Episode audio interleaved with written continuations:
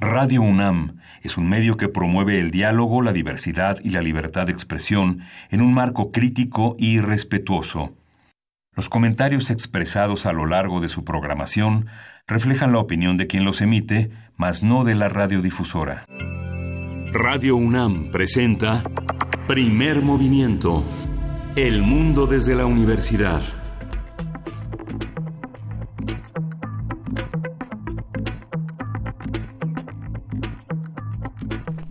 Muy buenos días, bienvenidos, bienvenidas. Esto es Primer Movimiento. Hoy es martes, primero de octubre, y son las 7 con 6 de la mañana. Estamos en cabina Vicky Sánchez, Virginia Sánchez, nuestra compañera de Prisma RU, que eh, durante estos dos, tres días, hasta el día de mañana, estará cubriendo pues las vacaciones del el señor Miguel Ángel Quemain, que está en un merecido descanso. Vicky, ¿cómo estás? Buenos días. Hola, ¿qué tal, Bere? Y a quienes nos escuchan, muy buenos días. Pues aquí ya, ya listos para comenzar este martes. este martes primero, iniciando el mes, el mes de octubre. Bere, ya como decías ayer, se pasó rápido. Aunque para muchos septiembre como que fue medio prolongado, creo que quienes sí, se nos fue volando y, y sí, efectivamente ya acercándonos, ya estamos en el décimo mes, wow, primero de octubre y siete de la mañana con siete minutos y aquí pues bienvenidos a Primer Movimiento. Se nos está, se nos está yendo el año 2019 y pues hoy, hoy es el aniversario, el cumpleaños de la República Popular China. En 1949 Mao Zedong anunciaba su fundación en la ciudad prohibida, en las puertas de Tiananmen, Tiananmen, un lugar que en 1989 significaría también un punto de inflexión para la apertura de, del país, luego de las protestas estudiantiles, de campesinos, también de intelectuales que fueron masacrados por tanques y artillería del ejército chino, pues bueno, hoy, hoy se cumplen 70 años de la fundación de la República Popular China, una nación que mueve al día de hoy la economía del mundo y que no ha quitado el dedo del renglón en sus planes económicos. Eh, sin duda no son ningunos improvisados, eh, por el contrario han trazado un plan casi maestro o con todas las letras maestro para consolidarse como una potencia mundial. Eh, por otro lado, sus ciudadanos, eh, es, de contrastes, sus ciudadanos pues en varios sentidos carecen de libertades, de derechos como al de la información, al del derecho a la libertad de expresión u otras libertades democráticas. Lo vemos hoy en Hong Kong, eh, vemos Hong Kong arder en sus calles después de cuatro meses de protesta y pues bueno, China, que es esa mezcla sui generis entre la economía, una economía súper globalizada y un régimen político del socialismo al estilo chino, único como, como ellos, que, que mantienen pues una vida pública eh, a partir del, del, Partido Popular, ¿no? Un hermetismo eh, durante el siglo pasado que les permitió concentrarse en el crecimiento interno, en desarrollar su ciencia, su, tecnología, su medicina, en fin. Y pues hoy el desfile militar en Beijing es una cosa espectacular, de verdad, ejecutado con una sincronía milimétrica, 15.000 efectivos en el desfile de, de, de las Fuerzas Armadas, un total de 100.000 ciudadanos chinos para conmemorar los 70 años de la fundación de la República Popular China. Y pues esta mañana, muy tempranito, hace como una hora, un poquito más, el presidente Donald Trump envió una felicitación a través de su cuenta de Twitter al presidente Xi Jinping y al pueblo chino por este aniversario. Así es que, pues, feliz cumpleaños a este proyecto. No, no cabe duda que con sus claroscuros se trata de una nación muy grande. Y una nación muy grande, paradigmática, ¿no? En muchos sentidos políticos, económicos, social, sociales, y bueno, que sí se ha caracterizado por esta movilización precisamente social. Y el, el, día de mañana, pues también vamos a estar eh, conmemorando los 51 años de la matanza estudiantil en, en Tlatelolco, y al respecto, pues ya precisamente también señalar y comentarles que, que yéndonos acá a la, a la Ciudad de México, que la eh, jefa de gobierno Claudia Sheinbaum anunció que en la marcha de mañana pues se va a armar un cinturón de paz como escuchamos hace rato en el corte informativo. Y bueno pues sí llamó a los asistentes para que no permitan las infiltraciones. Recordemos que pues en las pasadas marchas tanto del jueves 26 y el sábado 28 que hubo movilizaciones pues eh, hubo también grupos de hombres y mujeres algunos encapuchados que pues dañaron algunos edificios públicos establecimientos mercantiles y pues como una medida que decían no vamos a actuar con la policía, no vamos a reprimir. Sin embargo, pues ante este llamado también pues de de los dueños de los negocios, de la misma sociedad que quiere marchar, pues de alguna manera segura, ¿no? Y, y sin saber, pues, esto, este eh, despliegue que se va a hacer llamado cinturón de seguridad alrededor de los manifestantes, de, va a estar conformado, pues, por civiles, por compañeros de, del mismo gobierno, señaló la jefa de, de gobierno. Y bueno, pues, dice, se pretende que hay que controlar que no estos a los que señalan como grupos de hecho Andrés Manuel López Obrador el presidente eh, mexicano que los llamó a provocadores no eh, dice bueno no vamos a permitir entonces esta idea del cinturón de paz es tratar de contener cualquier eh, acción no que se saliera del, del cauce natural que tuviera que llevar la marcha que sale desde dos puntos, ¿no? Algunos salen de Tlatelolco al Zócalo, otra marcha que normalmente sale del Zócalo a Tlatelolco, ¿no? Como en sentido inverso, pero bueno, en, en, sobre todo se va a cuidar la que sale de Tlatelolco al Zócalo, que es la más emblemática, la más numerosa, entonces pues ahí está, de hecho también dijo que la Secretaría de Seguridad Ciudadana como la Procuraduría General de Justicia, pues van a realizar su trabajo sin caer en provocaciones ni actos represivos, pero señaló sin ser permisivo, dijo no se va a, permitir ya más actos.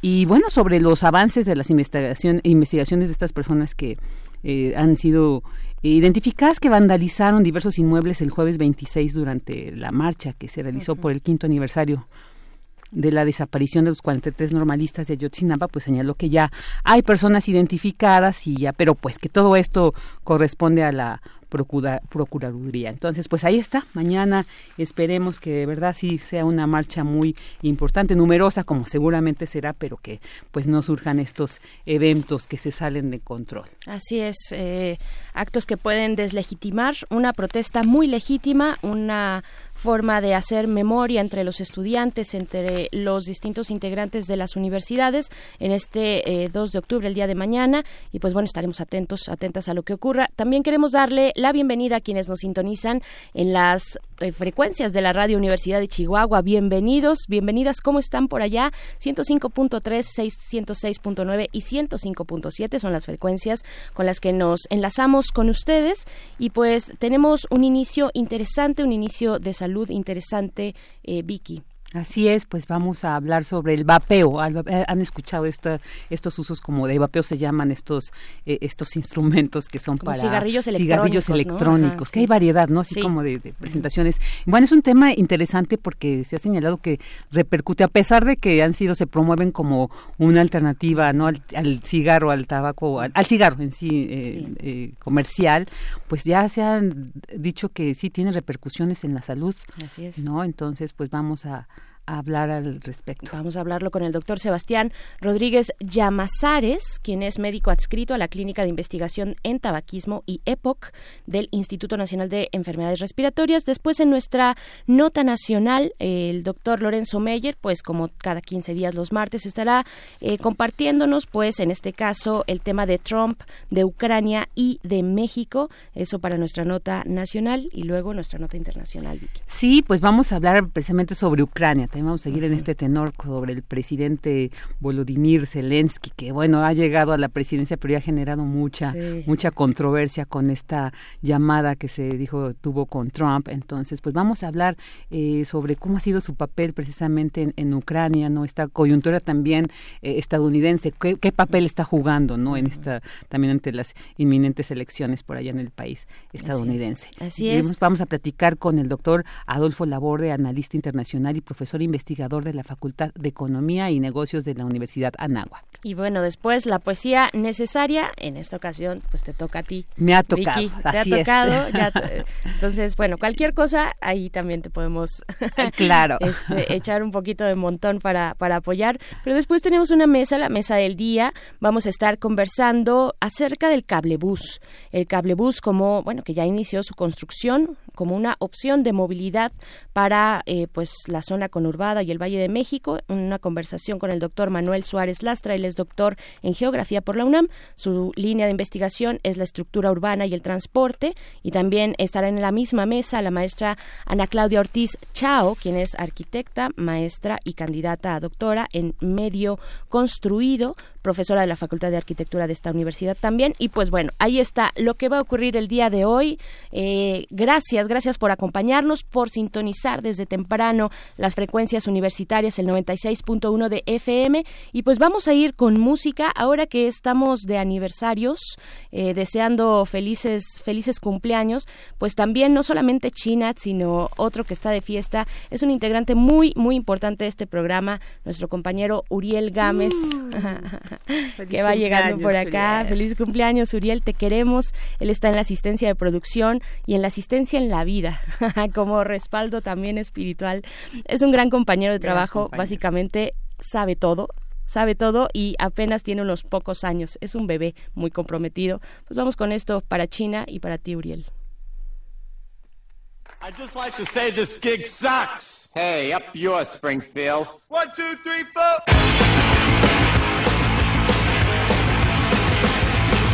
Birthday to you. Happy birthday to you. Happy birthday. Happy birthday to you.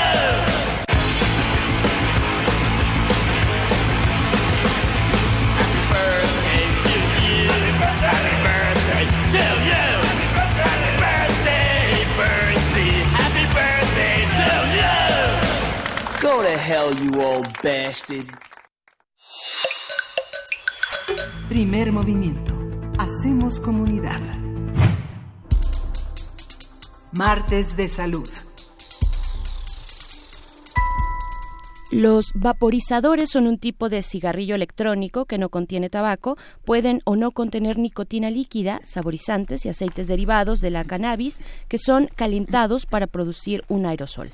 Los especialistas explican que la tecnología ha permitido desarrollar productos de menor riesgo para los consumidores de cigarros en comparación al cigarrillo normal.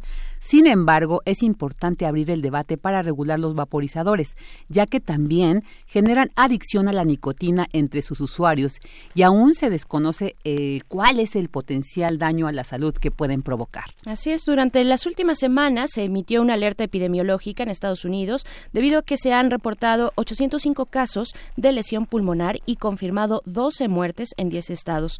Hasta el momento, los médicos han señalado que los pacientes solo tienen en común el uso de vaporizadores, pero no coinciden las sustancias ni los productos utilizados, por lo que no poseen suficiente evidencia para confirmar que los cigarrillos electrónicos son la causa principal. Cabe señalar que en México está prohibida la venta, producción y distribución de los cigarros electrónicos, pero a pesar de ello, de acuerdo con datos de la Encuesta Nacional de Consumo de Drogas, Alcohol y Tabaco 2016-2017, el 1.1% de los 14.9 millones de fumadores en el país de entre 12 y 65 años utilizan estos cigarros electrónicos. Así es, pues con, conversaremos sobre esta actividad, cómo se lleva a cabo, qué implica y cuáles son las repercusiones que se han podido comprobar en la salud. Para ello nos acompaña en la línea el doctor Sebastián Rodríguez Llamazares, quien es médico adscrito a la Clínica de Investigación en Tabaquismo y EPOC de el INER, el Instituto Nacional de Enfermedades Respiratorias. Doctor Sebastián Rodríguez, muy buenos días. ¿Qué tal, Bernice?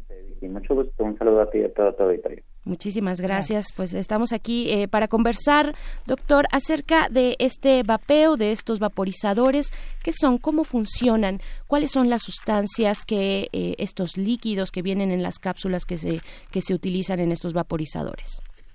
Pues mira, estos dispositivos eh, surgieron como, digo, han evolucionado a lo largo del tiempo. Eh, actualmente son un grupo de aceites que lo que sucede es que son calentados a través eh, de una batería eh, y pasan a través de una resistencia que lo, lo que hace es que los hace mucho más chiquitos, los hace un aerosol, de modo que el usuario pues puede inhalar todas estas partículas aerosolizadas eh, y tener la sensación de pues que está fumando. Así es, eso es básicamente cómo funciona. Así funciona. Eh, A diferencia de lo que el nombre vapear eh, hace pensar, eh, no es un vapor. ¿no? Eh, son pequeñas partículas que sí llegan a sentarse eh, al final del pulmón. ¿no? Eh, se ha visto que las partículas pueden ser incluso más pequeñas que las del, las del tabaco en el cigarrillo. Ok. ¿Y, en qué consisten estos, pues estos pequeños tubitos? Finalmente, la sustancia que, que, se evapora o que se fuma, eh, lo que lo que contiene, de, qué está hecho, cuáles son los riesgos. Se dice que hay metales metales pesados dentro de este liquidito. Eh, la semana pasada, por ejemplo, tuvo lugar en Estados Unidos el Foro Global de Nicotina y Tabaco y salieron todos estos elementos, digamos, a la discusión, ¿no? Pues mira, en realidad son diversos componentes los que se han visto que generan daños. Uno es eh, el aceite per se, ¿no? El, nosotros ingresar un, un, material aceitoso dentro del pulmón, pues el pulmón está hecho de agua, ¿no? Lo cual hace que el, el líquido, o bueno, el, el, líquido aceitoso no se absorbe eh, y entonces pues, interfiere con la función de intercambio pulmonar. Se ha visto que hay daño asociado justamente a estos aceites Adicionalmente, el uso de la pila y la resistencia pues está hecha de ciertos metales, por lo cual se ha visto también que parte del daño evidenciado por el uso de vapeadores de cigarrillos electrónicos, eh, pues son todos estos metales que se inhalan derivados de la pila o de otros componentes del, del cigarrillo. ¿Y, ¿Y, cuál es la evidencia que, que se tiene en contra de este aparatito? Qué es lo que se tiene, qué es lo que se tiene, digamos, en firme y porque hay mucho alrededor y hay mucha polémica y también, pues, una alarma por parte de los eh, los consumidores, los usuarios de este aparato, ¿no? Mira, la polémica surge en realidad en Inglaterra y en Estados Unidos porque el cigarrillo electrónico se, ha empezado a utilizar como un recurso para dejar de fumar. Eh, bajo un esquema de una nueva corriente que se llama eh, terapia de reducción de daño.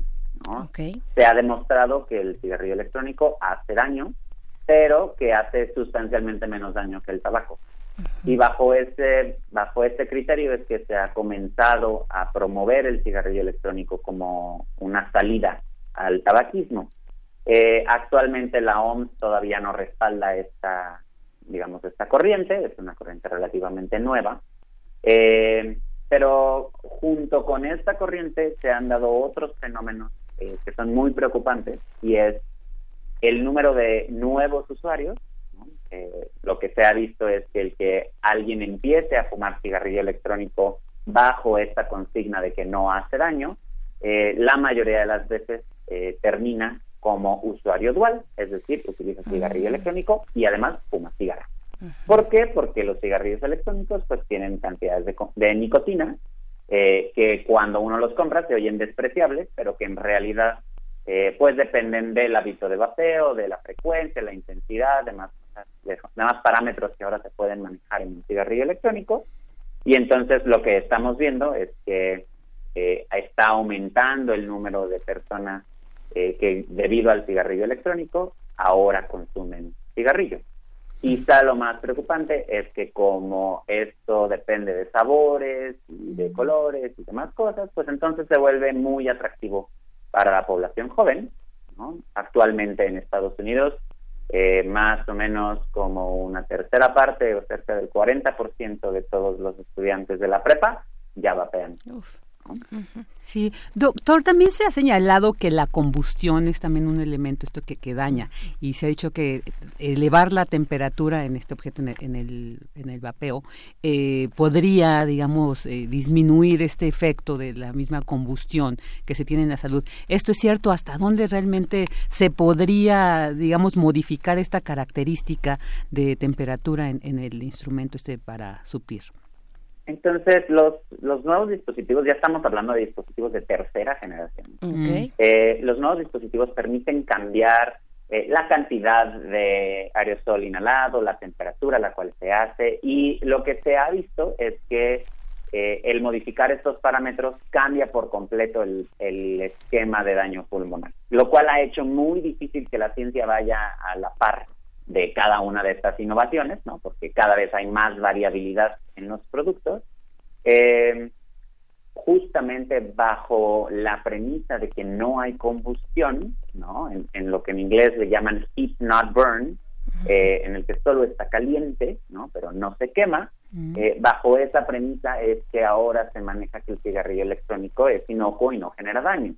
sin embargo, ahí es donde las, todas las comunidades médicas pues nos hemos unido en contra de este, de este mito, ¿no? En el hecho de decir no porque no haya combustión significa que no hay daño pulmonar, ¿no? Sí, sí existen estudios que demuestran que el estar vapeando genera eh, destrucción del alveolo, eh, genera también problemas de reactividad de la vía aérea eh, y bueno, pues de, más cosas. Y ahora, justamente en el periodo entre julio y septiembre que hemos estado viendo en Estados Unidos, que hay un daño agudo eh, secundario a esto. En realidad, eh, la alerta epidemiológica empezó en Estados Unidos y se ha distribuido a lo largo del mundo tratando de encontrar eh, cuáles son los factores que hacen que un vapeador desarrolle un daño agudo por tabaco.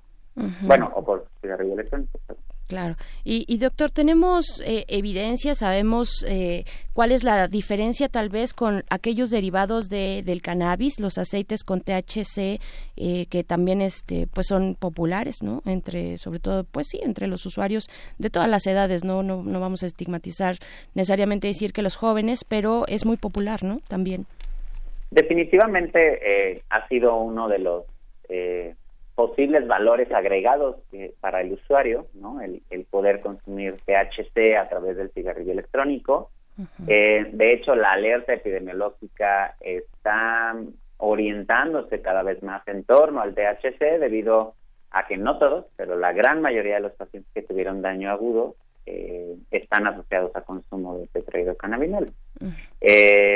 los daños a la salud por el consumo de THC son pues, si no los mismos, por lo menos muy similares, ¿no? En términos, eh, tanto el consumo crónico de THC y sus efectos en el individuo, como los efectos agudos son, son los mismos. Eh, igual bajo esta premisa de que ahora no se quema, sino que solo se calienta, entonces hace menos daño en el pulmón. Eh, esto suena un poco más a, a, mito que a, que a verdad, ¿no? Eh, y simplemente como, como un pretexto para comercializar más estos productos. Claro. Y funciona también, eh, pues esta, esta práctica nociva para la salud también tiene repercusiones para los fumadores pasivos, como lo es con el cigarrillo normal, con el tabaco. Eh, una vez más, todavía no estamos en el punto para poderlo decir. Para serte sincero, el, el tabaquismo pasivo eh, ha sido una de las cosas más difíciles de demostrar en estos últimos 60 años de investigación en tabaco. Eh, lo, el único estudio con el que contamos es decir que los niveles de nicotina, eh, específicamente un producto de su metabolismo que es la cotinina, que es con lo que medimos qué tanta nicotina inhala una persona, los niveles de cotinina en los pacientes que son fumadores pasivos de cigarrillo electrónico están elevados con respecto a pacientes que no son fumadores pasivos.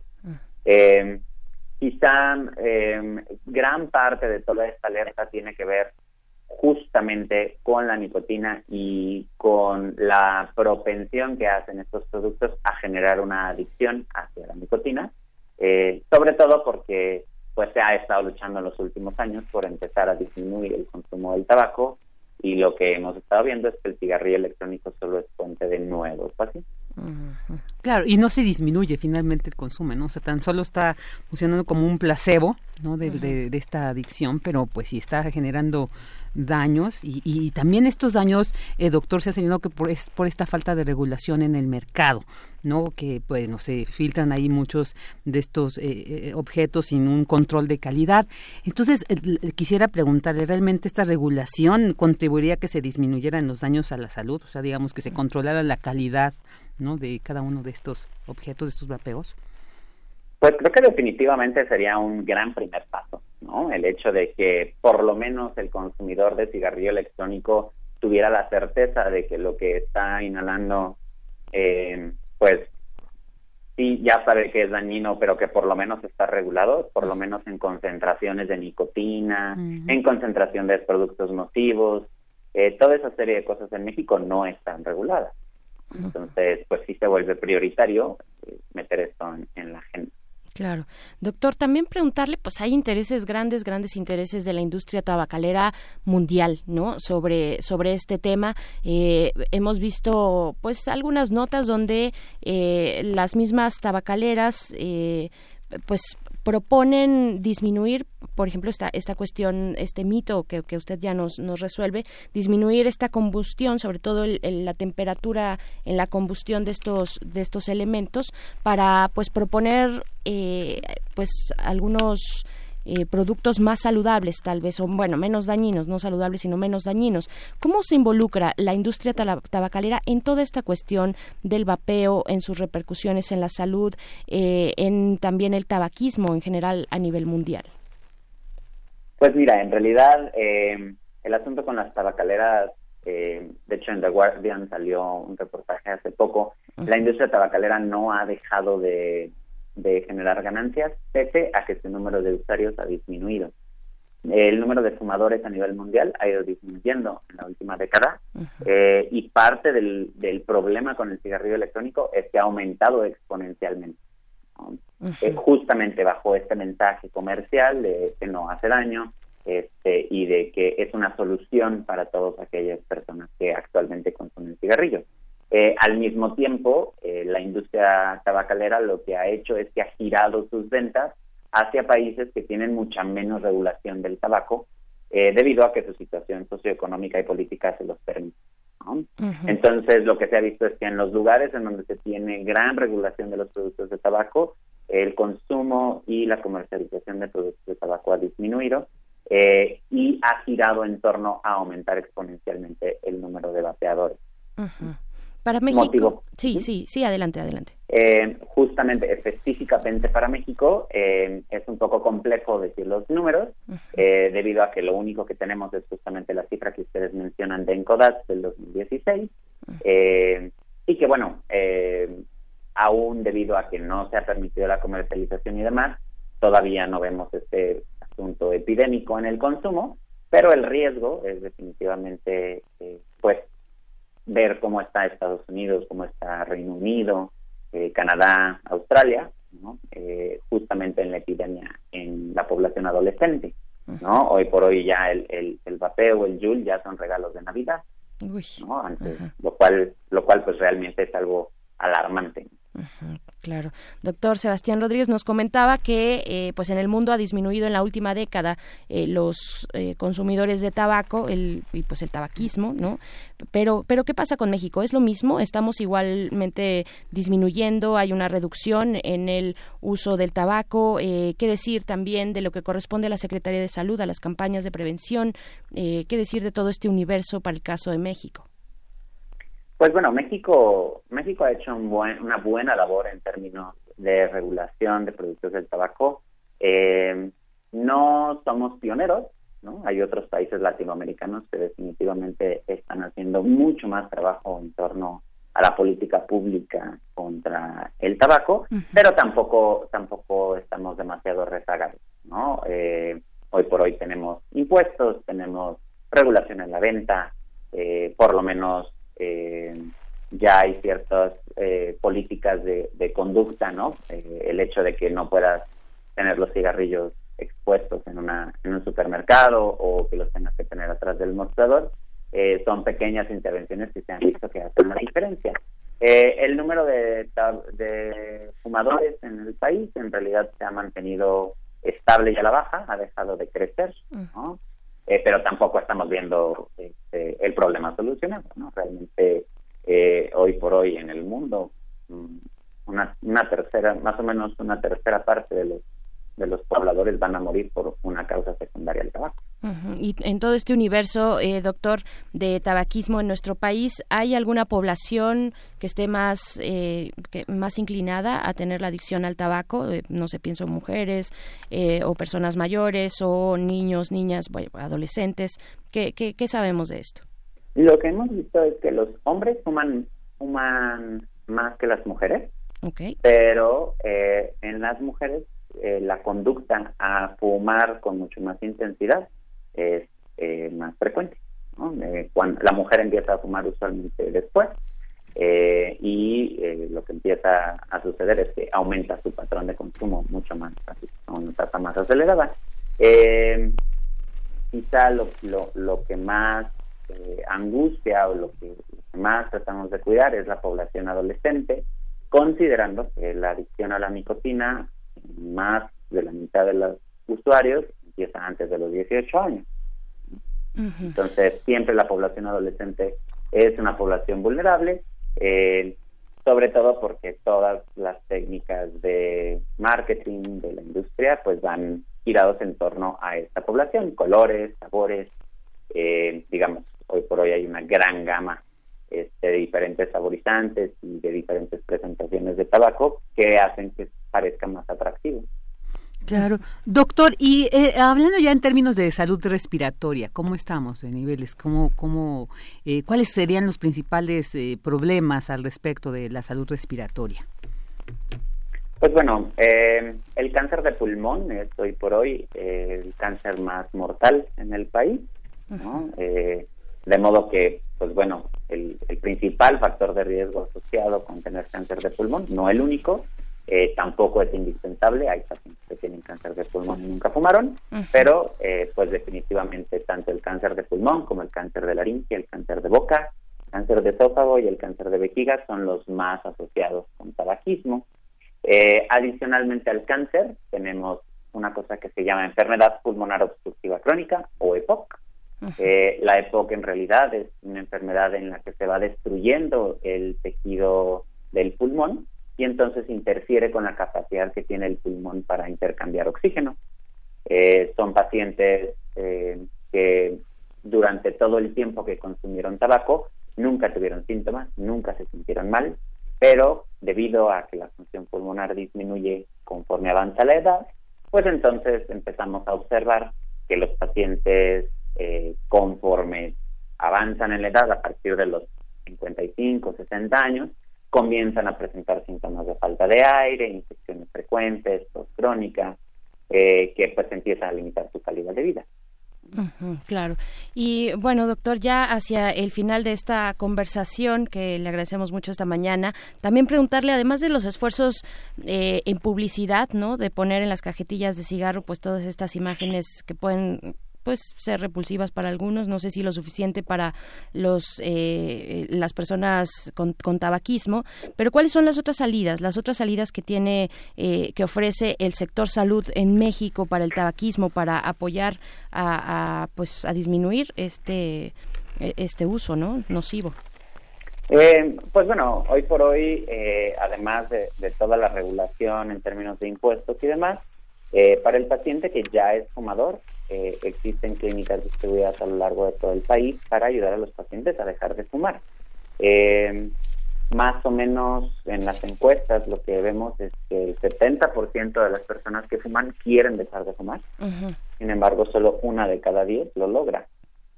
Hay muchas maneras de dejar de fumar. Eh, y pues en general nuestra postura es que recibir ayuda hace la vida más fácil. Entonces, eh, pues simplemente el saber que tanto la clínica de DINER como otras clínicas estamos abiertos y dispuestos a ayudarle a la población eh, que ya consume tabaco a, poder dejarlo este, a través de diferentes tipos de terapias específicas, digamos, orientadas específicamente a las necesidades de cada paciente. Bien, pues eh, solo a manera de a manera de resumen, tal vez para los que llegaron un poco tarde, eh, quienes nos escuchan a esta conversación, doctor, pues preguntarle de nuevo, eh, digamos, el, el, vapeo es nocivo, en qué nivel y cómo está en México su situación.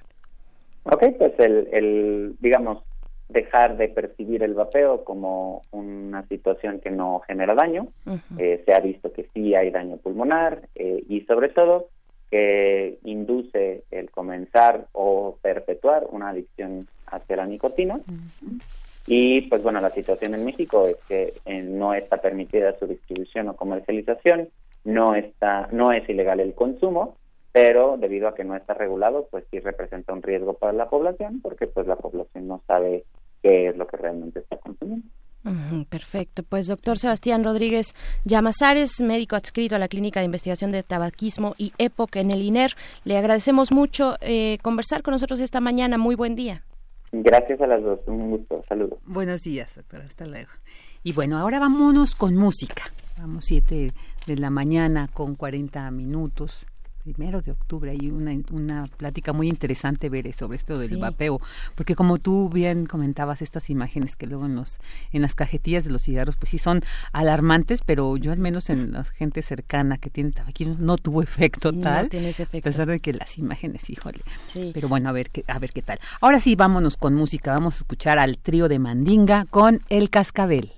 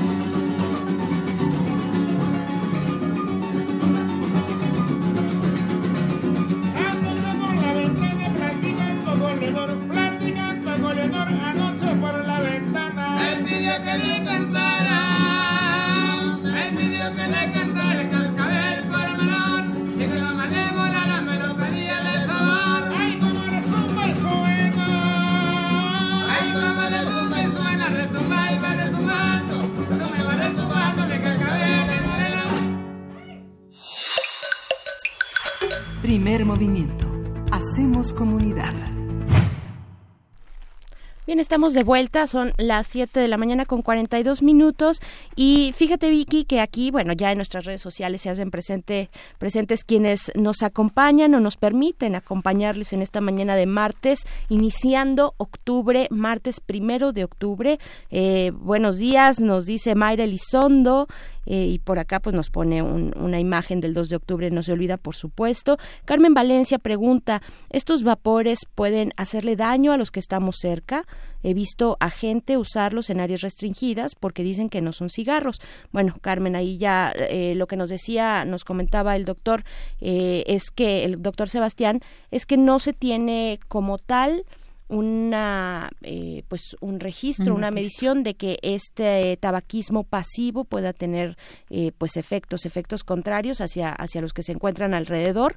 No en no hay suficiente evidencia para el caso del vapeo. Eso es lo que nos comentaba acerca del tabaquismo pasivo. También Alfonso de Alba Arcos está por acá, nos da los buenos días, eh, pregunta acerca de los costos. Pues es que está prohibido ¿no? Está prohibido, no está permitido en nuestro país. Por supuesto que el eh, pues la, la, comunicación digital el comercio digital meterse a una página de internet y poder acceder de esta manera a estos objetos a estos eh, pues aparatos pues lo hace es, difícil la regulación no dentro del entorno digital. Entonces eh, pero en realidad en México está prohibido no no hay lugares donde lo vendan y si y si existen pues están fuera de la ley digamos y, sin este control de calidad que, que, mencionábamos y que entonces pone más en riesgo la salud entonces hay que tener cuidado con estos objetos. Así es, también por acá Victoria nos dice, mi papá cambiaba las cajetillas para evitar ver las imágenes desagradables, consciente del daño que lo, eh, que lo, lo evitaba al ver. Y pues bueno, afortunadamente dice, dejó de fumar y ahora reconocemos su esfuerzo con una salida al mes. Ay, qué bien, qué buen método. Al restaurante de su preferencia. Saludos desde Estados Unidos, nos escribe Victoria. Un abrazo. Saludos. un abrazo, Victoria, muchos saludos. Y pues bueno, estamos aquí, seguimos casi ya para casi cerrar nuestra eh, primera hora en, en la emisión del día de hoy, pero tenemos algo interesante que mostrar, que compartir, Vicky. Así es, eh, pues es en nuestra fonoteca de Radio UNAM. Fíjense que el movimiento del 68 pues tuvo... Eh, registró no audios algunos audios de hecho que se transmitieron por la radio Radio UNAM no entonces eh, pues gracias a, Yolanda Medina nuestra jefa de, la fonoteca pues que nos ha eh, hecho llegar no alguna de esta información sobre estos audios no que, que realizaron eh, digamos se conservan voces del movimiento estudiantil de 1968 que en su momento fueron transmitidas aquí en, en, Radio UNAM.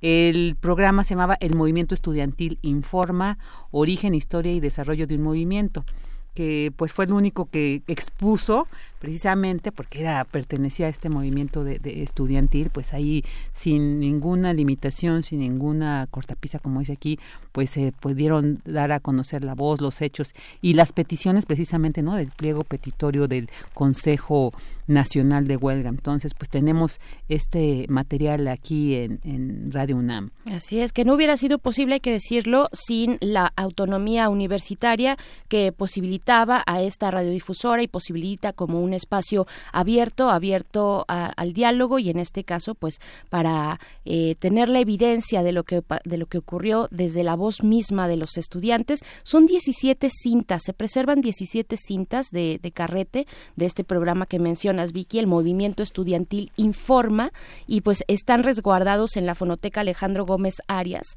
Y fíjate que, ya lo decías, nuestra jefa de Fonoteca, Yolanda Medina, hizo una serie, una serie que les vamos a presentar en este momento solamente un extracto, por supuesto, una serie que se llama Joyas de la Fonoteca y pues vamos a escuchar a Yolanda Medina con esto que es el movimiento estudiantil Informa. Joyas de nuestra fonoteca. Radio UNAM.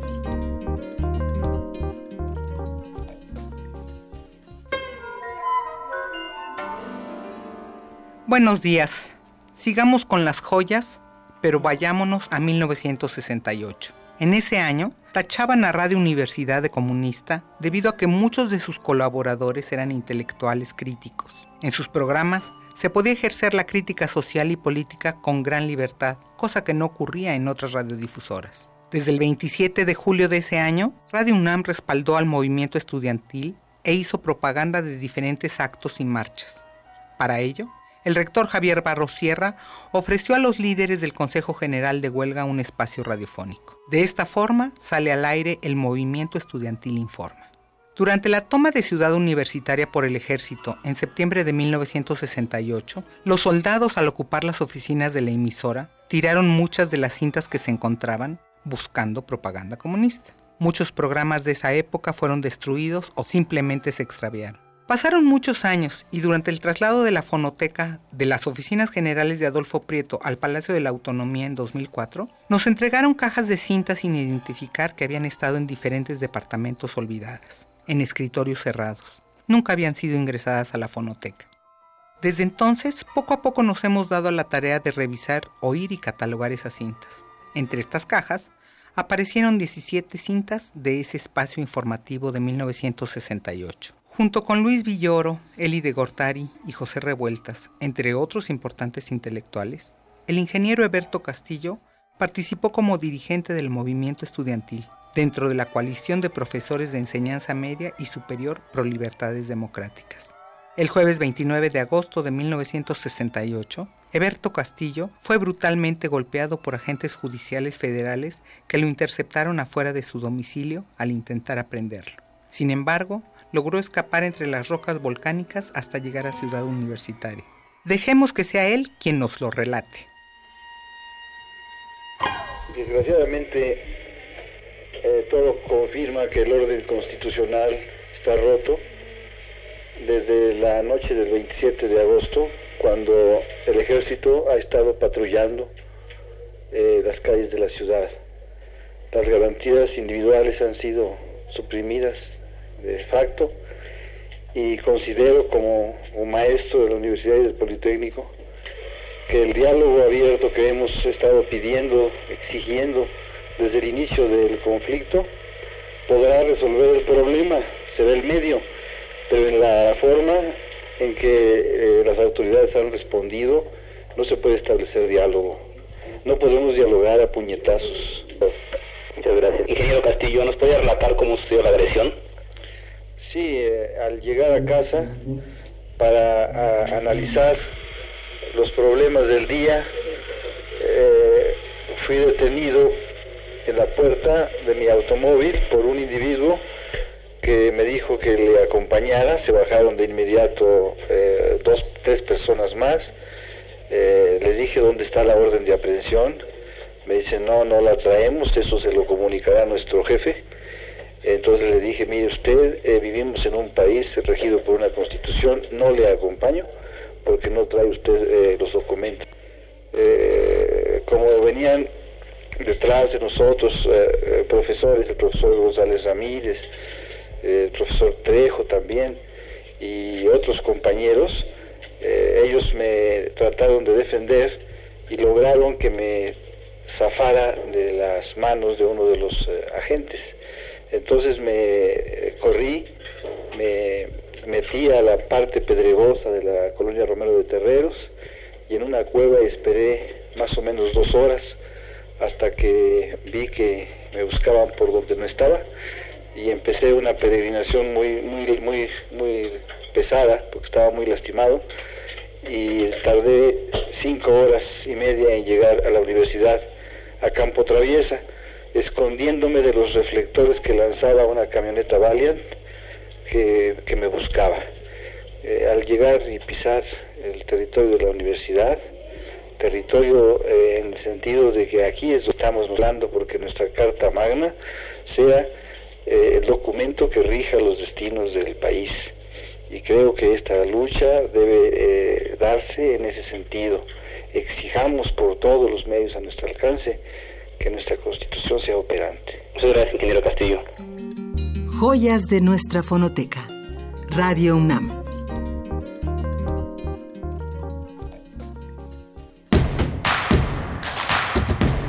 Encuentra la música de primer movimiento día a día en el Spotify de Radio UNAM y agréganos a tus favoritos.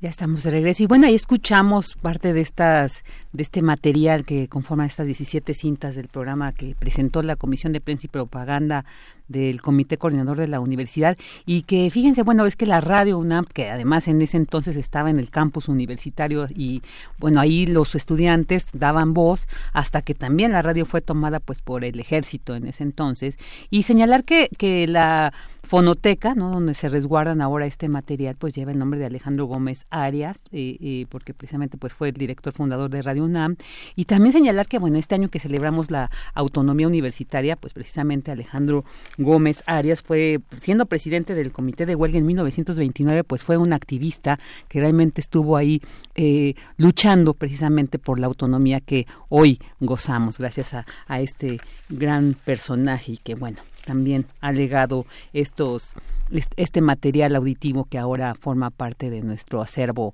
eh, radiofónico en la fonoteca de Radio UNAM. Así es, bueno, ¿qué, ¿qué, decir o qué no decir de Alejandro Gómez Arias? Finalmente instituyó esta memoria sonora de la universidad y de, y de todo lo que implica, no solamente la universidad, sino todo el resguardo sonoro que se tiene en la fonoteca. Eh, fue Alejandro Gómez Arias eh, quien instituyó precisamente esta fonoteca que ahora lleva su nombre y que coordina nuestra compañera Yolanda Medina.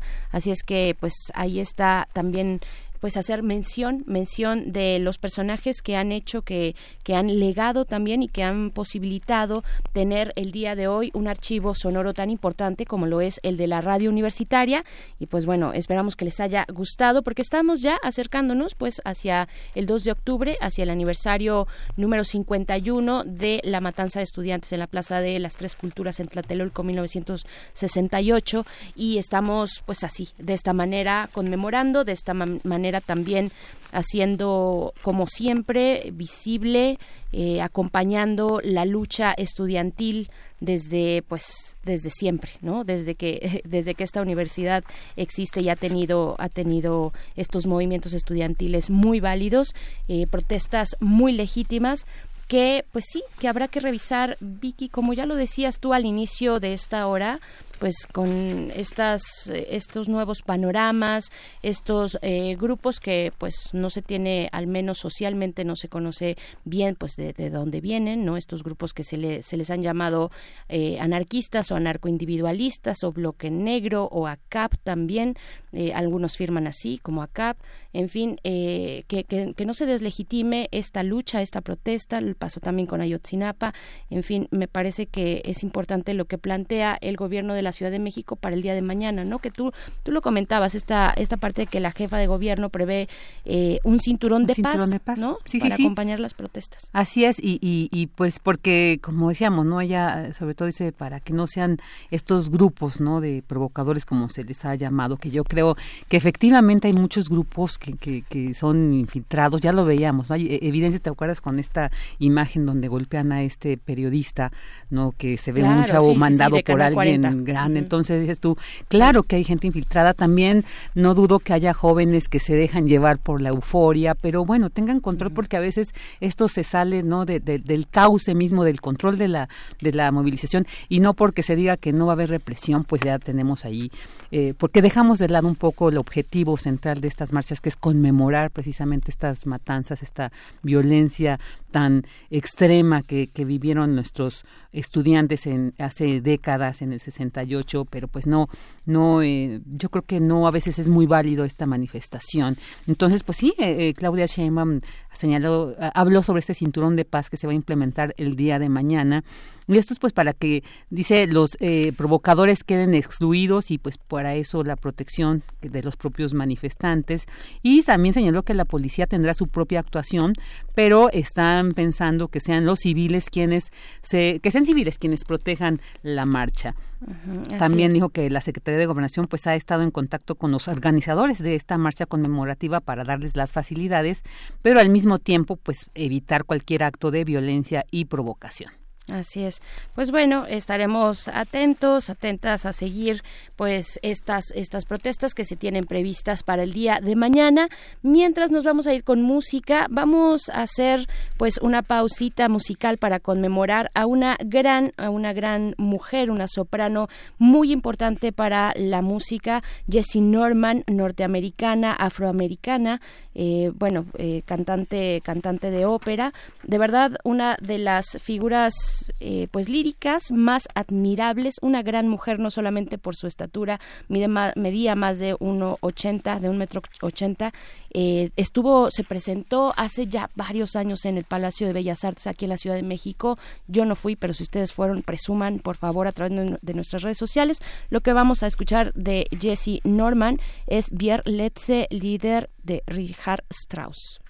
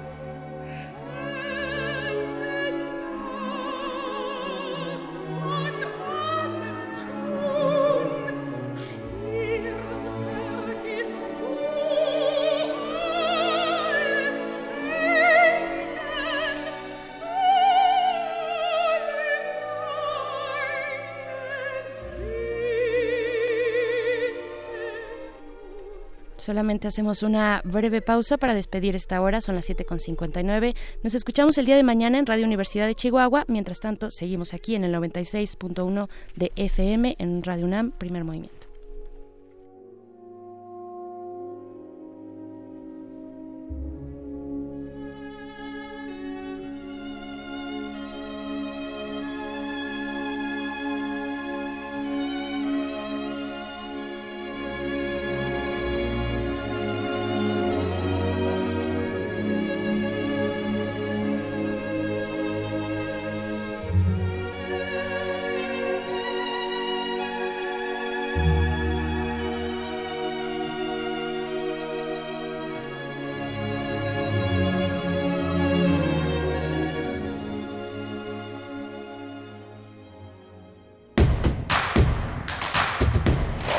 Síguenos en redes sociales. Encuéntranos en Facebook como Primer Movimiento y en Twitter como arroba PMovimiento. Hagamos comunidad.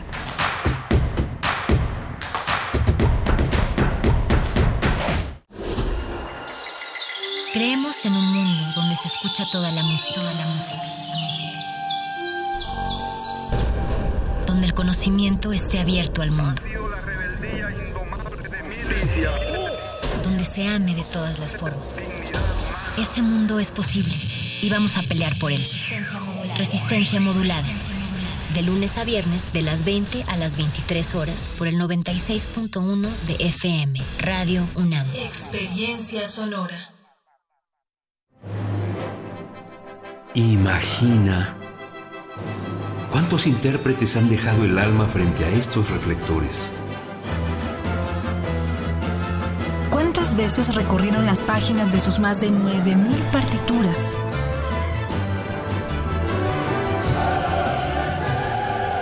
¿O cuántos corazones han levantado en más de ocho décadas? Eso es experiencia sonora.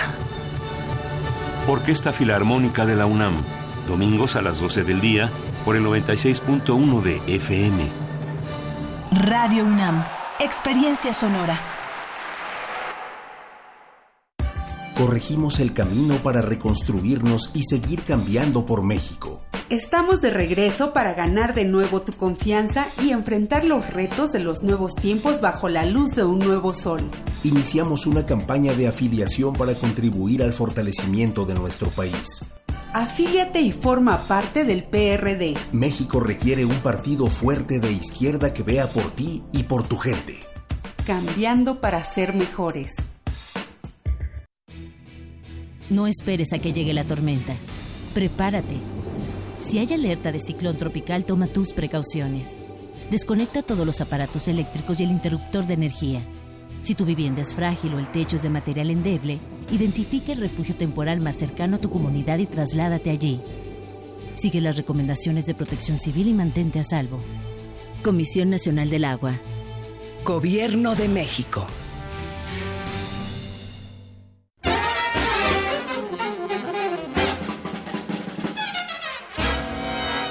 Música de fuego y fragua, de cacerías, funerales, bailes y salas de concierto. Hoy escuchamos sus historias. Viento de bronce. Un programa de Juan Arturo Brennan. Acompáñanos en un recorrido por todos los géneros y todos los estilos de la música de trompeta. De lunes a viernes a las 6.40 de la mañana o escucha la repetición a las 3 de la tarde. 96.1 de FM. Radio UNAM. Experiencia sonora.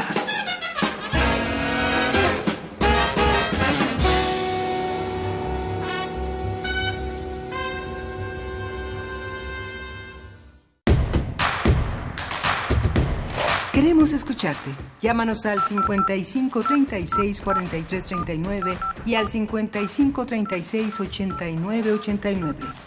Primer movimiento. Hacemos comunidad.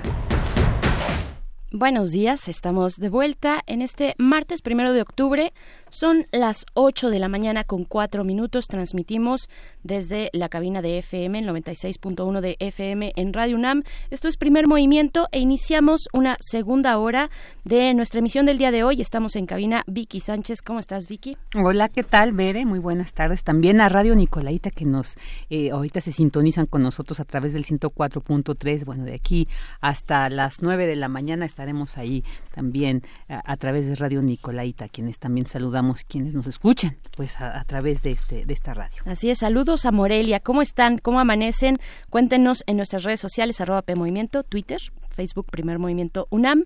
Y pues bueno, tenemos una hora interesante, nuestra nota nacional acerca de Trump, de Ucrania y de México, este, pues esta triada, cómo, cómo impacta esta situación que se está viviendo, que está viviendo mucha, mucha tensión en el Congreso norteamericano hacia un posible proceso proceso de juicio político hacia Donald Trump, eh, donde está involucrado hasta, vaya, hasta las orejas el, el eh, Zelensky, el presidente de Ucrania. Bueno, ¿cómo impacta esto a México? Vamos a tener el comentario del doctor Lorenzo Meyer en unos momentos más. Eh, pues bueno, vamos a seguir también con el tema para nuestra nota internacional, Vicky. Sí, también vamos a hablar sobre este presidente ucraniano de Zelensky, bueno, pues también ver cómo cuál ha sido su papel, ¿no? en este país, cuál ha sido su desempeño, porque pues recordemos que es un eh, era un comediante que llegó un actor sin ninguna experiencia, llegó a la presidencia con arrasó con la mayoría de los votos, o sea, un personaje muy sui generis y que ahora pues también está en este ojo del huracán con esta llamada eh, que tuvo con Donald Trump y que bueno, pues ha puesto en, la tabla, en la tablita al mismísimo presidente estadounidense, pues por esta cuestión ¿no? de, querer investigar a su rival eh, político ¿no? de, Trump. Entonces, bueno, pues ahí estaremos platicando también sobre este papel del presidente de Ucrania. Precisamente, y es que eh, vaya, hablando de presidentes, hablando de, de, pues de lo que ocurre eh, a nivel de la representación política en los países. Bueno, este este presidente de Ucrania, ya bien lo mencionabas, eh, Vicky, que es un, outsider, está por fuera de la vida política eh, formal, digamos, no, llega y arrasa. Y dentro de los fenómenos que también se están presentando, que hemos visto ya varios a lo largo de este año, son las disoluciones de los parlamentos, no. Vimos, tuvimos la noticia con Canadá, también con Reino Unido y ahora, y creo que no sé si se me escapa otro, pero ahora está eh, la cuestión muy candente, una crisis política fuerte en Perú.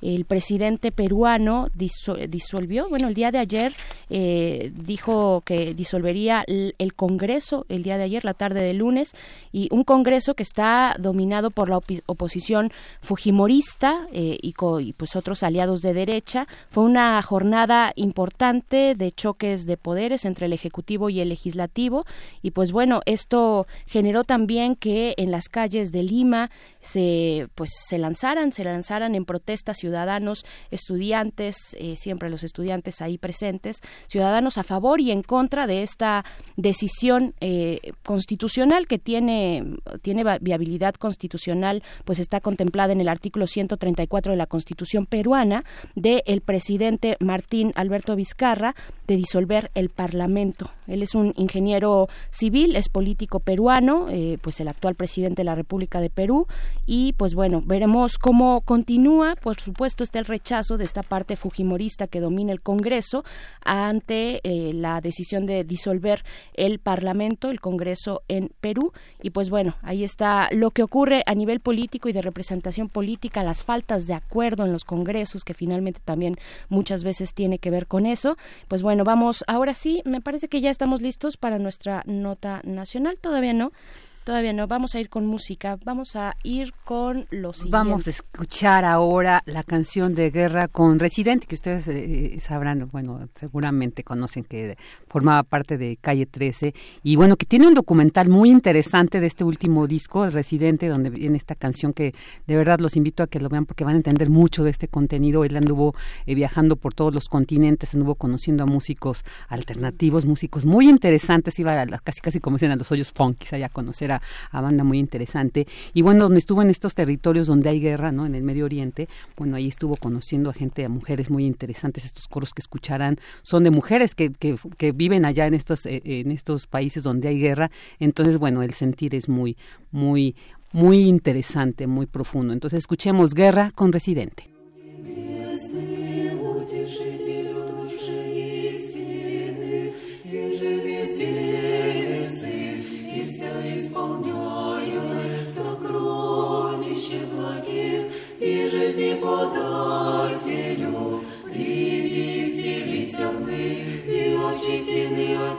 чест и спаси, Боже, души наши.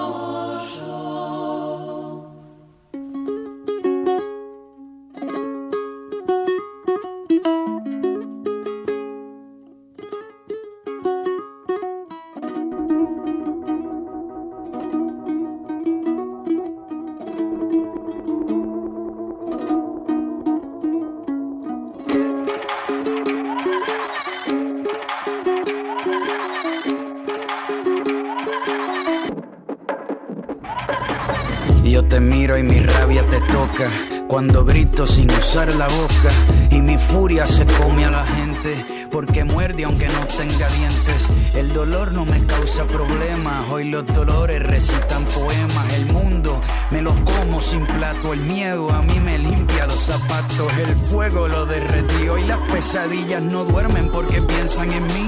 Hoy puedo ver lo que el otro no vio y los pongo a rezar aunque no crean en Dios. Hoy las lágrimas lloran antes de morir y a los libros de historia los pongo a escribir que le tiemblen las piernas al planeta Tierra. Hoy yo vine a ganar y estoy hecho de guerra, y hecho de guerra, y estoy hecho de guerra,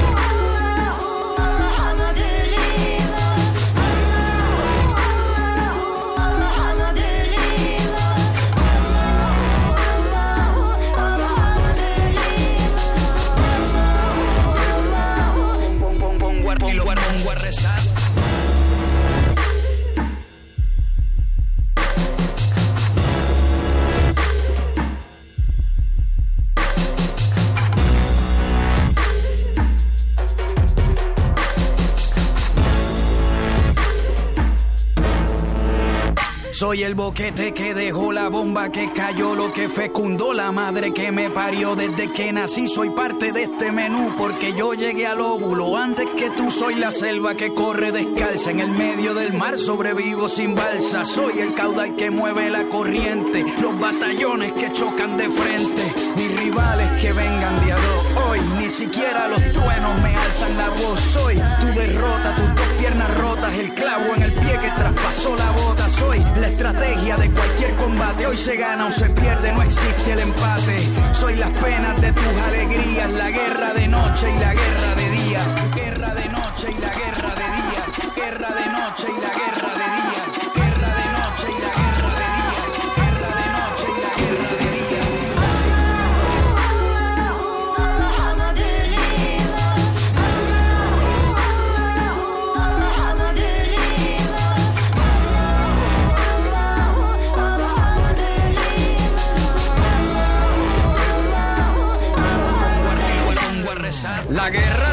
Sin darle un balazo a la guerra. Le dan miedo los abrazos. La guerra con camuflaje se viste. Así nadie ve cuando se pone triste. La guerra pierde toda su lucha. Cuando los enemigos se escuchan. La guerra es más débil que fuerte. No aguanta la vida, por eso se esconde en la muerte.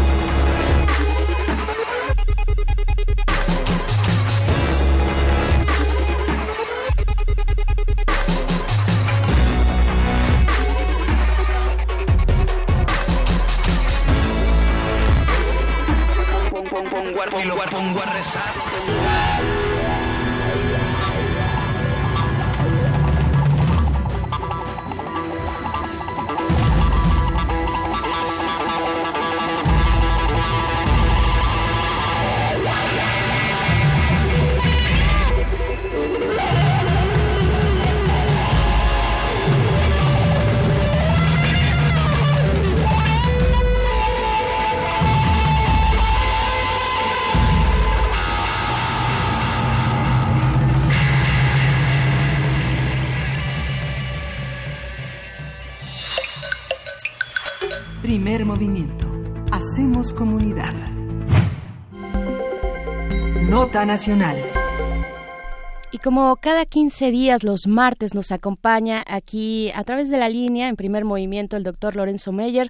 Muy buenos días, profesor. ¿Cómo, cómo estás? ¿Cómo amaneces? Muy buen día.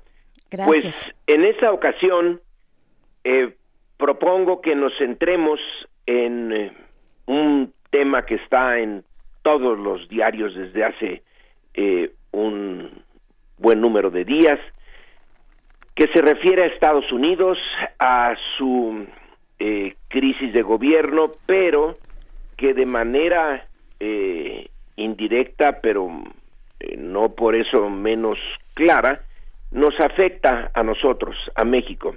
Me refiero al hecho de que el eh, presidente norteamericano, Donald Trump, está ahora en un gran problema, como ya todos lo sabemos, y no voy a ahondar en eso, eh, la posibilidad de que en el Congreso se le inicie un juicio, un impeachment, por, eh, entre otras cosas, el estar tratando de influir a un gobierno extranjero que es Ucrania para que le haga algunos favores que se reflejen en su campaña de reelección.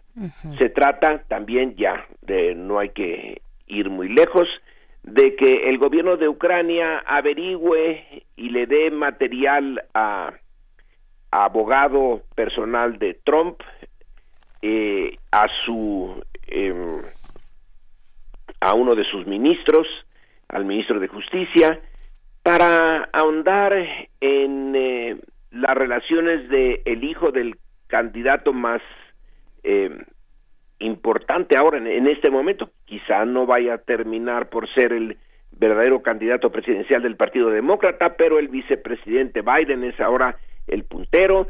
Uno de sus hijos eh, se involucró con una compañía gasera de Ucrania que no tiene muy buena fama y entonces pidió Trump que el gobierno de Ucrania haga una investigación al respecto y le pase datos para poderlos usar en la campaña y eh, tratar de desprestigiar a Biden.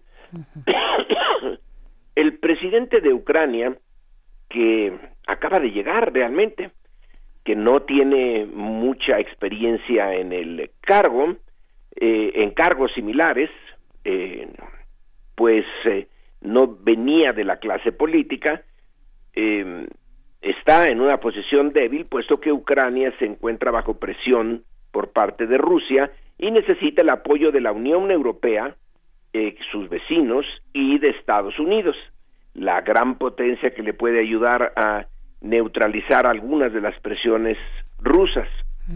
Entonces eh, está eh, pues en una posición de debilidad y en la conversación telefónica que fue grabada y luego difundida en, en Estados Unidos y que el Congreso y el público norteamericanos tienen ya la referencia, se nota a un presidente ucraniano demasiado obsequioso.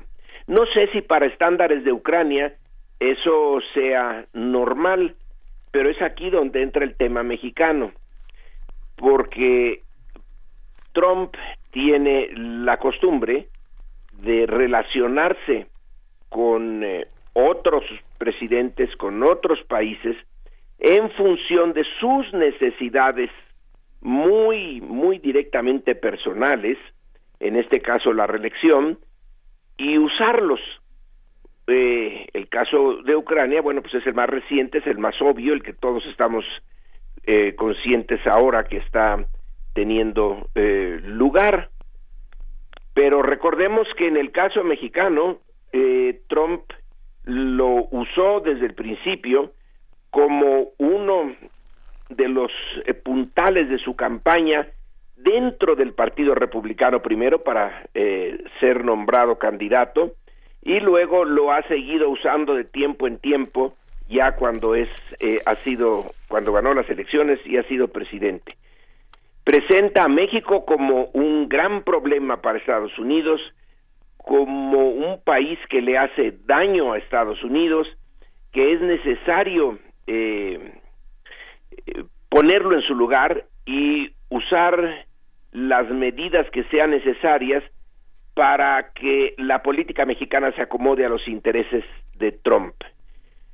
Se propuso la gran barda, la gran muralla con México, como uno de los eh, elementos de política del primer cuatrienio de Trump más importantes, no ha podido llevar a cabo esa eh, construcción de la muralla, está empezando. propuso que México la pagara, puesto que México era el culpable, México era el que estaba mandando indocumentados indeseables eh, compuestos por violadores, asesinos y criminales, y por lo tanto debía de ser el que pagara eh, el costo. Bueno, tampoco lo ha conseguido, pero le sirvió muy bien para ganar puntos. Ahora, en estos últimos tiempos, ha dicho como parte de su campaña que el problema de los refugiados ya, bueno, de los migrantes sin eh, documentos que piden refugio, asilo en Estados Unidos y que provienen básicamente de Centroamérica, pero no exclusivamente, y que pasan por México, bueno, que México eh, le ayude a eh, resolver ese problema por varias de varias maneras. Agradeció, perdón, que México ya tenga a la Guardia Nacional en la frontera y que esté haciendo el trabajo de detener a los migrantes, eh, un trabajo que él no puede hacer porque los demócratas no le ayudan a una nueva con una nueva legislación. Entonces está teniendo que defender los intereses norteamericanos usando a México y lo dijo tal cual usando a México. En ese ese es el sentido en donde Ucrania y México entre otros están en la mira de Trump países eh, relativamente débiles frente a la gran potencia eh, Ucrania necesita del apoyo eh, directamente, son entre 300 y 400 billones de dólares que Estados Unidos ofreció y que no ha dado por completo a Ucrania y que es el eh, kit pro quo que está esperando Trump para que le den información sobre el hijo de Biden y en el caso nuestro pues el TEMAC el tratado el nuevo tratado de libre comercio entre México y bueno, eh, Estados Unidos y Canadá, pero Canadá realmente es un actor secundario en este drama.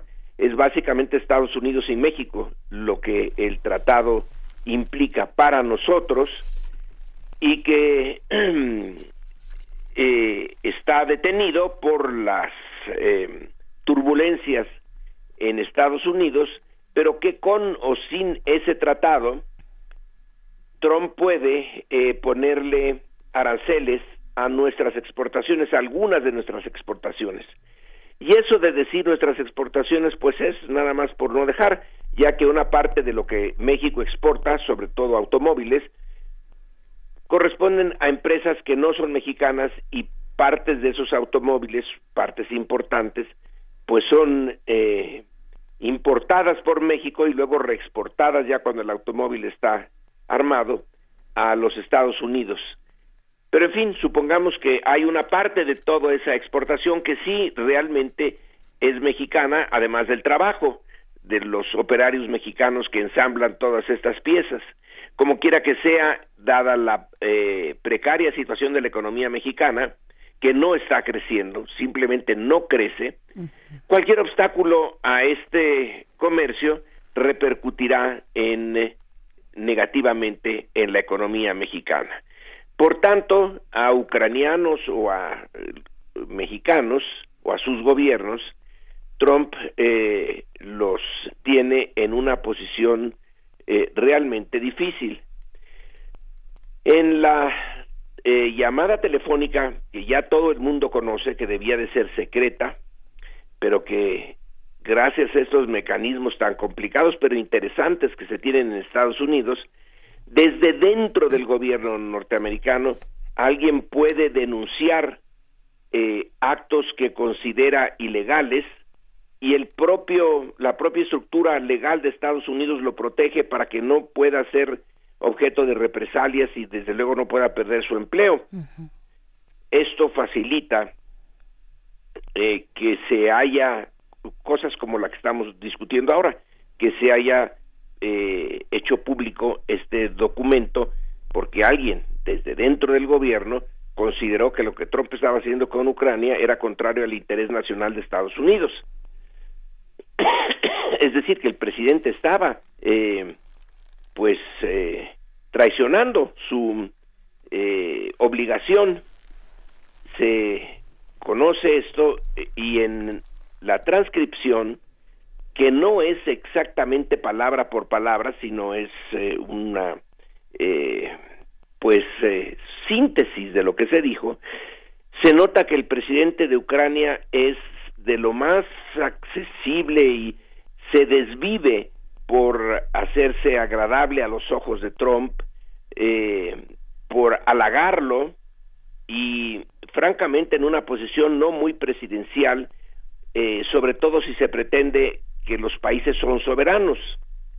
Entonces, para nosotros, para México, la eh, lección, una de las lecciones que se saca de esta relación Ucrania-Estados Unidos es eh, que cuando haya otra vez la necesidad de tratar directamente con Trump problemas de nuestra política binacional, se cuide de no llegar a los extremos del presidente ucraniano, entre otras cosas, porque todo esto va a quedar grabado, va a quedar en los archivos, va a quedar para la historia, y si no sale a la luz del día hoy o en el momento en que está teniendo lugar la conversación, la transacción, la negociación, va a salir en algún momento. Y es parte parte central de la política mexicana el eh, por lo menos en la forma no ser particularmente obsequioso y servil con Estados Unidos. El eh, em, caso ucraniano nos lo recuerda y nos muestra hasta dónde se puede llegar es verdad que la diferencia de poder la simetría de poder obliga a los débiles a tomar medidas que no hubieran tomado de otra manera. En el caso mexicano, pues es toda nuestra política de migratoria, que sí, en efecto, estamos sirviéndole de barrera a Estados Unidos, que en un sentido profundo somos el llamado tercer país seguro que Estados Unidos quiere en el sentido eh, de que puede regresar a los eh, ciudadanos eh, extranjeros que entraron por México, por la vía mexicana, a pedir asilo y que se queden aquí mientras el papeleo en Estados Unidos les dice si sí o si no, y que México se haga cargo de ese tema, además de hacer que su frontera sea más cerrada a los eh, centroamericanos y a otros eh, eh, personas que buscan llegar a Estados Unidos por la vía terrestre. Entonces, pues en términos estrictos, Estados Unidos nos impuso una política migratoria. La soberanía mexicana hace mucho tiempo que es relativa y no puede ser de otra manera teniendo a un vecino tan poderoso que cuando se lo propone impone sus intereses sobre nosotros. Ahora, la soberanía de México eh, no es absoluta, es relativa, pero hay una franja en que se tiene que defender eh, el, eh, el punto no es si se es absolutamente soberano o, totalmente dependiente, sino que se, México se mueve en un punto intermedio y ese punto intermedio hay que cuidarlo. Así que teniendo eh, dos cosas en mente, que la política exterior de México es básicamente la política hacia Estados Unidos. En muchos aspectos económicos eh, y políticos, el mundo externo se reduce para México a Estados Unidos, sus relaciones con América Latina, con Europa, con Asia, con África, son muy eh, secundarias respecto de Estados Unidos. Basta ver nada más a dónde van nuestras exportaciones. El 82% tiene un solo mercado, que es Estados Unidos. Así que el mundo no es muy ancho para nosotros, aunque puede ser muy ajeno. Eh, está concentrado en Estados Unidos. Hay que cuidar enormemente esa relación. Ese es un punto. El otro es que en Estados Unidos, por razones bastante complejas, llegó a la presidencia un personaje que no parecía posible que asumiera esa posición de poder que es Trump, está fuera del molde eh, eh, tradicional de lo esperado como presidente norteamericano. Es particularmente brutal, es eh, particularmente insensible a las necesidades de la comunidad internacional y en particular es insensible a los países pobres y débiles. Es durísimo con los eh, débiles o con los que muestran debilidad.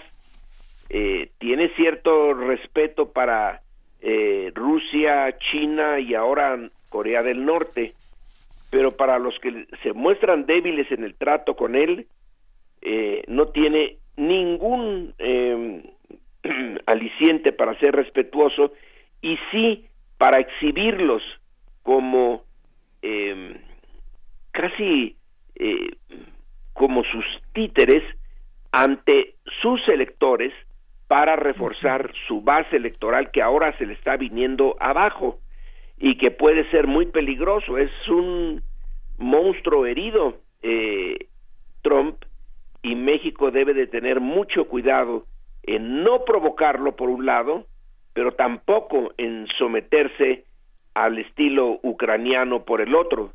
Debe de navegar en algún punto intermedio con mucha inteligencia y eh, si gana la elección eh, la pro y se reelige, bueno, vaya que si México va a tener problemas, pero en este momento entre el final de su primer mandato y su deseo de reelegirse, yo creo que es particularmente peligroso para nosotros. Y eso hay que tenerlo en cuenta. Y como digo, el ejemplo de Ucrania nos viene pero bien al pelo eh, como una elección de lo que puede pasar o está pasando en la relación México-Estados Unidos. No debemos eh, provocarlo porque no tenemos con qué defendernos, pero no tenemos que ser tan obsequiosos como el presidente de Ucrania. Y es mi comentario en esta ocasión. Doctor Meyer, pues qué espacio tan delicado reservado para México, ¿no? Y, y qué y qué fuerte, qué duro fue leer este mensaje, bueno, escuchar en la cumbre de Naciones Unidas este mensaje de agradecimiento de Donald Trump hacia México, eh, agradeciendo directamente al presidente Andrés Manuel López Obrador por esa gran cooperación, dijo que estamos recibiendo por colocar 27 mil tropas en, en la frontera. México está demostrando gran respeto y yo lo respeto a cambio, dijo Donald Trump. ¿Qué, qué lugar tan difícil en ese momento resultó hasta vergonzoso ¿no? Sí. Eh, ¿cómo, ¿cómo, revertir no es lo también? que hubiéramos querido. No creo que sean 27 mil, pero da lo, el número es lo de menos. Sí.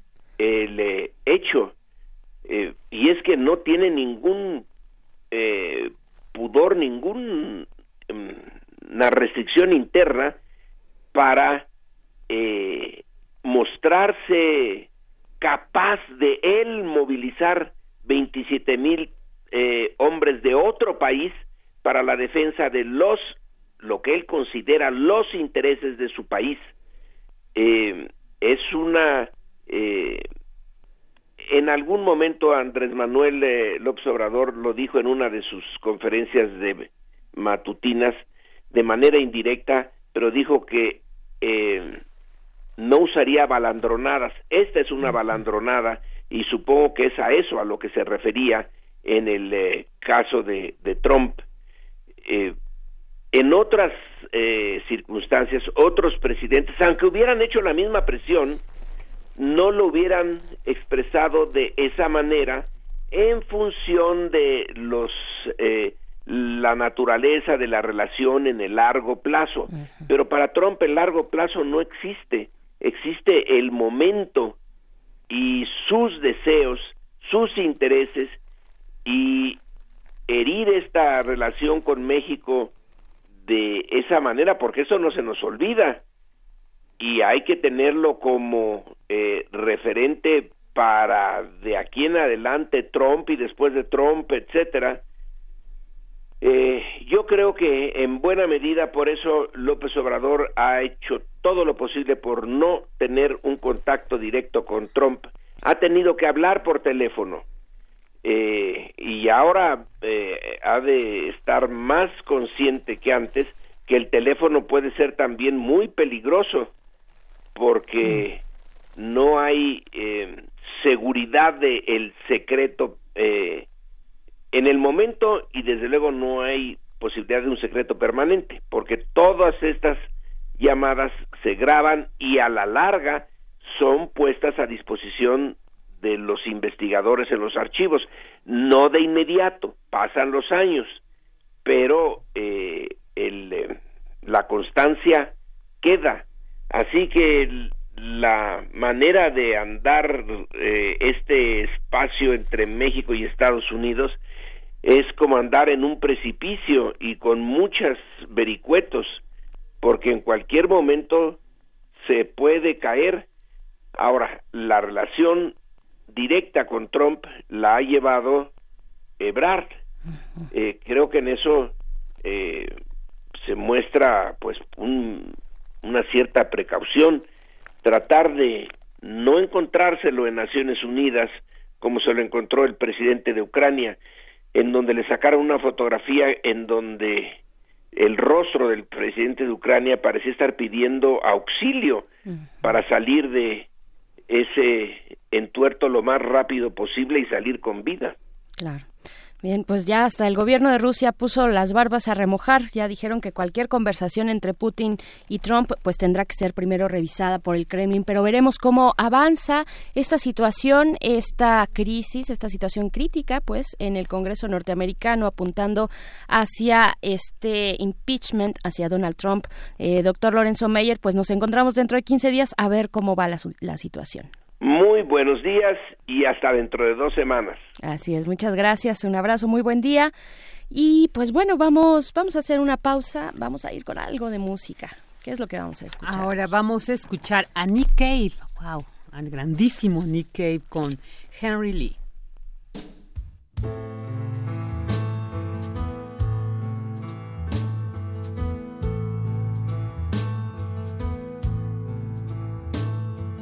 Get down, get down, little Henry Lee, and stay all night with me. You won't find a girl in this damn world that will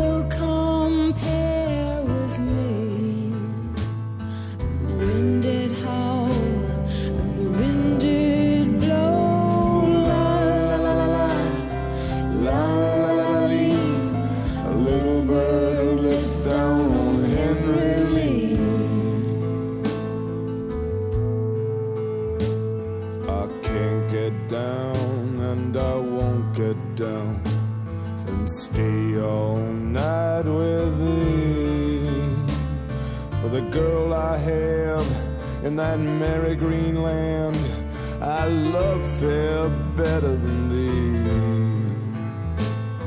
And the wind did howl and the wind did blow. La la la la la, la la la la. A little bird looked down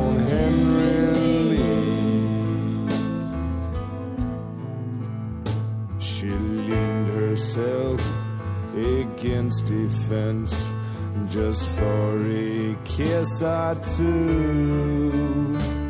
And with a little penknife held in her hand, well, she plugged him through and through and the wind did roll,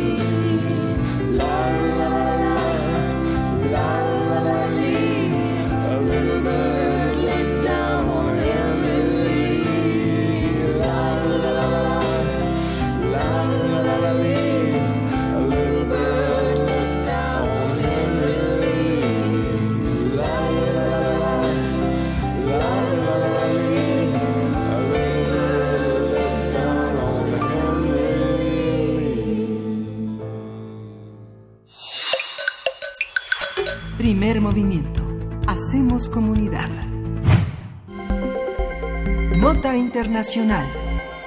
Volodymyr Zelensky es presidente de Ucrania desde abril de este año. Su triunfo en las elecciones presidenciales causó sorpresa en el mundo.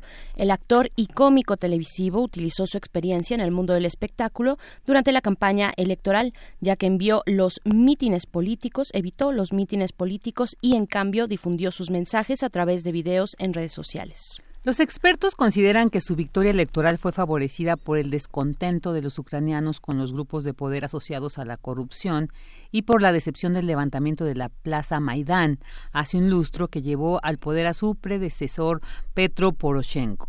Así es, a su llegada al poder, Zelensky prometió que mantendrá el rumbo pro-occidental sin dejar de negociar con Rusia y con la participación de Estados Unidos para solucionar el conflicto bélico en el país. Hace algunos días el presidente de Ucrania ofreció una conferencia de prensa acompañado de su homólogo estadounidense Donald Trump, en la que ambos mandatarios rechazaron ejercer o recibir presiones para investigar a Joe Biden o al hijo de este, en un nuevo escándalo que ha llevado a los demócratas a pedir un juicio político contra el inquilino de la Casa Blanca. Pues a partir de las conversaciones que se han publicado entre Zelensky y Trump, hablaremos sobre este presidente y su desempeño al frente de la política ucraniana, qué se sabe de él y cómo podemos evaluarlo. Para ello nos acompaña en la línea el doctor Adolfo Laborde, quien es analista internacional y profesor investigador de la Facultad de Economía y Negocios de la Universidad de Anáhuac. Bienvenido, doctor Laborde, muy buenos días. ¿Qué tal, Verónica? ¿Qué tal, Virginia? Muy buenos días a las dos. Me cambió el nombre, yo soy Berenice, pero le acepto los buenos días. bueno, pues ya están juntas, eso es bueno. Eso, eh, aquí estamos. Pues muy bien. No, no, no, no se preocupe, doctor. Eh, pues para hablar de este, de este personaje, de este personaje que está ahora en el centro sin quererlo, yo creo, y pobre, no ha de, no ha de dormir, o sea, de tronar los dedos varias veces al día porque está en el centro de esta polémica eh, de que, que, que, pues señala al presidente eh, Donald Trump eh, directo, digamos, o en un proceso para el impeachment o el juicio político. ¿Qué decir? ¿Quién es Zelensky? ¿Cómo leer a un personaje como este en Ucrania? Bueno, lo comentan muy bien en la cápsula, es un personaje que viene del mundo de la farándula, del espectáculo, eh, que decide incursionar como otros eh, tantos en, las relaciones internacionales y en el contexto de este cambio de, la política, ¿no? Una política disruptiva, una política que ofrece cambios mágicos a los electores, cansados de una gran cantidad de problemas. Hay que recordar la, situación por la que ha atravesado Ucrania, no solamente en el contexto geopolítico, sino económico en los últimos años, y eh, eh, los, eh, pues los escombros de, de lo que fue la Unión Soviética en términos de, del desorden económico, pues se siguen vislumbrando. Entonces, esto lo tenemos que entender en esa coyuntura, un, cansancio del electorado, de, de, estos héroes nacionales que en, un primer momento buscaban una relación cordial con eh, Rusia, sin embargo esto se polariza y conocemos lo que lo que desencadenó la guerra de baja intensidad, la, pérdida de,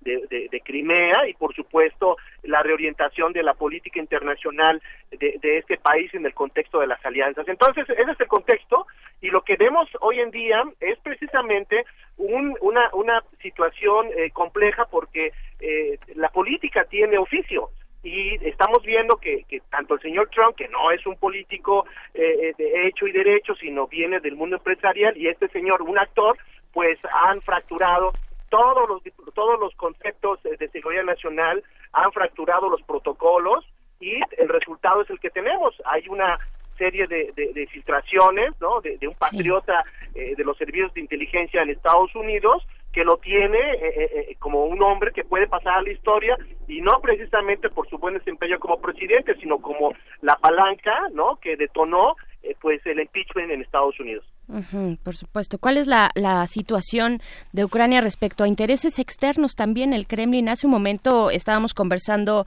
con el doctor Lorenzo Meyer eh, y pues mencionábamos que ya Rusia dijo que en estas conversaciones entre las que hayan tenido Putin y Trump, pues estas no podrán ser expuestas así como, como ocurrió para el caso de Zelensky, sino que allá tendrá que ver el Kremlin, tendrá que haber una revisión primero por parte del gobierno de Rusia.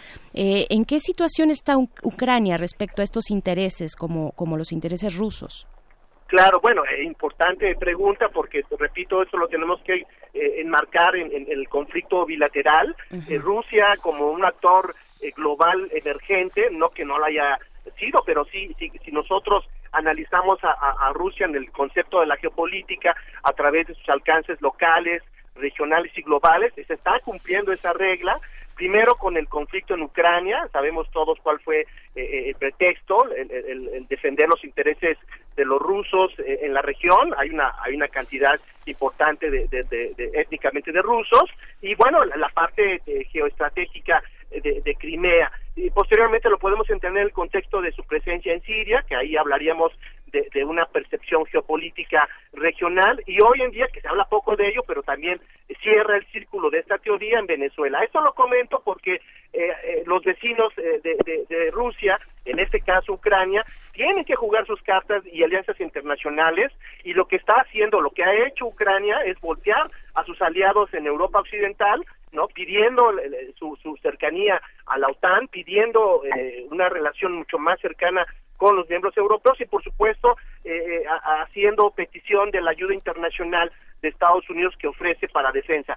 Se habla que, que, que había un condicionamiento de parte del señor Trump de 250 millones de dólares eh, para poder comprar armamento o cooperación en términos militares y, y bueno, pues esta ayuda atada eh, desencadenó el favor eh, que el señor Trump eh, le pidió a través de, pues de, investigar a, este vicepresidente de Estados Unidos que está en cuestión.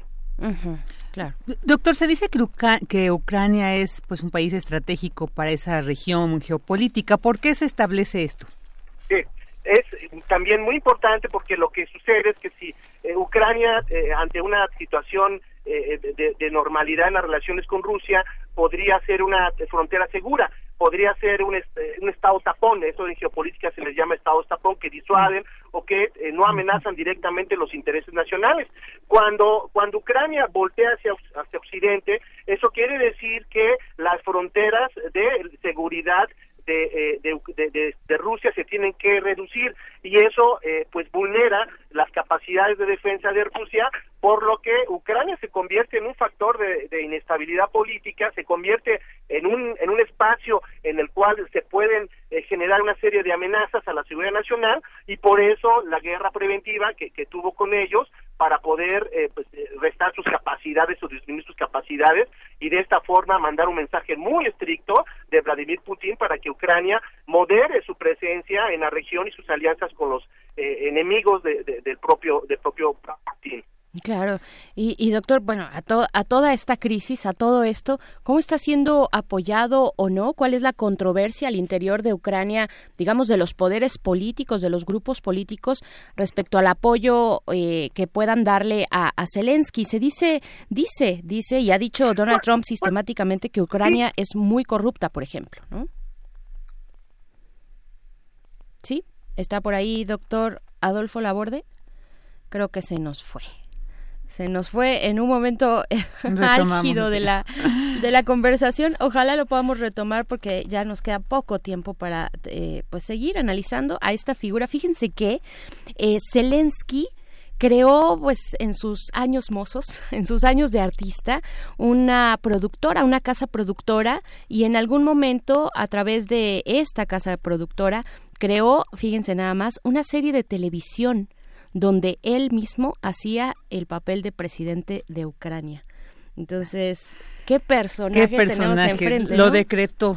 Lo decretó prácticamente con su... Lo decretó, hashtag yo decreto, así le, así le pasó al, al actual presidente eh, de Ucrania, Zelensky. Creo que ya tenemos al doctor Laborde se, híjole, y creo que ya no la vamos a, tener además, ¿no? Pues qué vamos a hacer aquí, eh, eh, pues bueno, pues qué, con qué, con qué continuar, vamos a hacer el intento a ver si nuestra producción eh, tiene tiene ya el enlace. Sí, doctor, doctor Laborde, le escuchamos. Le preguntaba yo, sí, te escucha. ajá, esta cuestión. Las fuerzas internas políticas, el ambiente de corrupción que ha dicho reiteradamente Donald Trump persiste en Ucrania.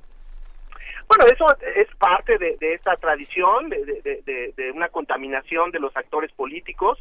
Precisamente se explica el arribo de este personaje eh, a, la vida política por el hartazgo Y eh, lo cierto es que eh, eh, no se trata de regresar al debate viejo si te quedan con Rusia con Estados Unidos, porque ha habido una especie de depuración de los diferentes actores políticos y este presidente de alguna manera responde a una alineación de nuevos intereses nacionales y, e internacionales. Entonces, hay un debate, por supuesto, la corrupción no se puede desmantelar de la noche a la mañana y este personaje difícilmente lo va a lograr porque eso está enraizado en la estructura política, en la cultura política del país, eh, que tardará, por supuesto, un tiempo, y ahora con, con las presiones internacionales, pues me parece que va a ser un poco complicado que se sometan a ese tipo de escrutinio.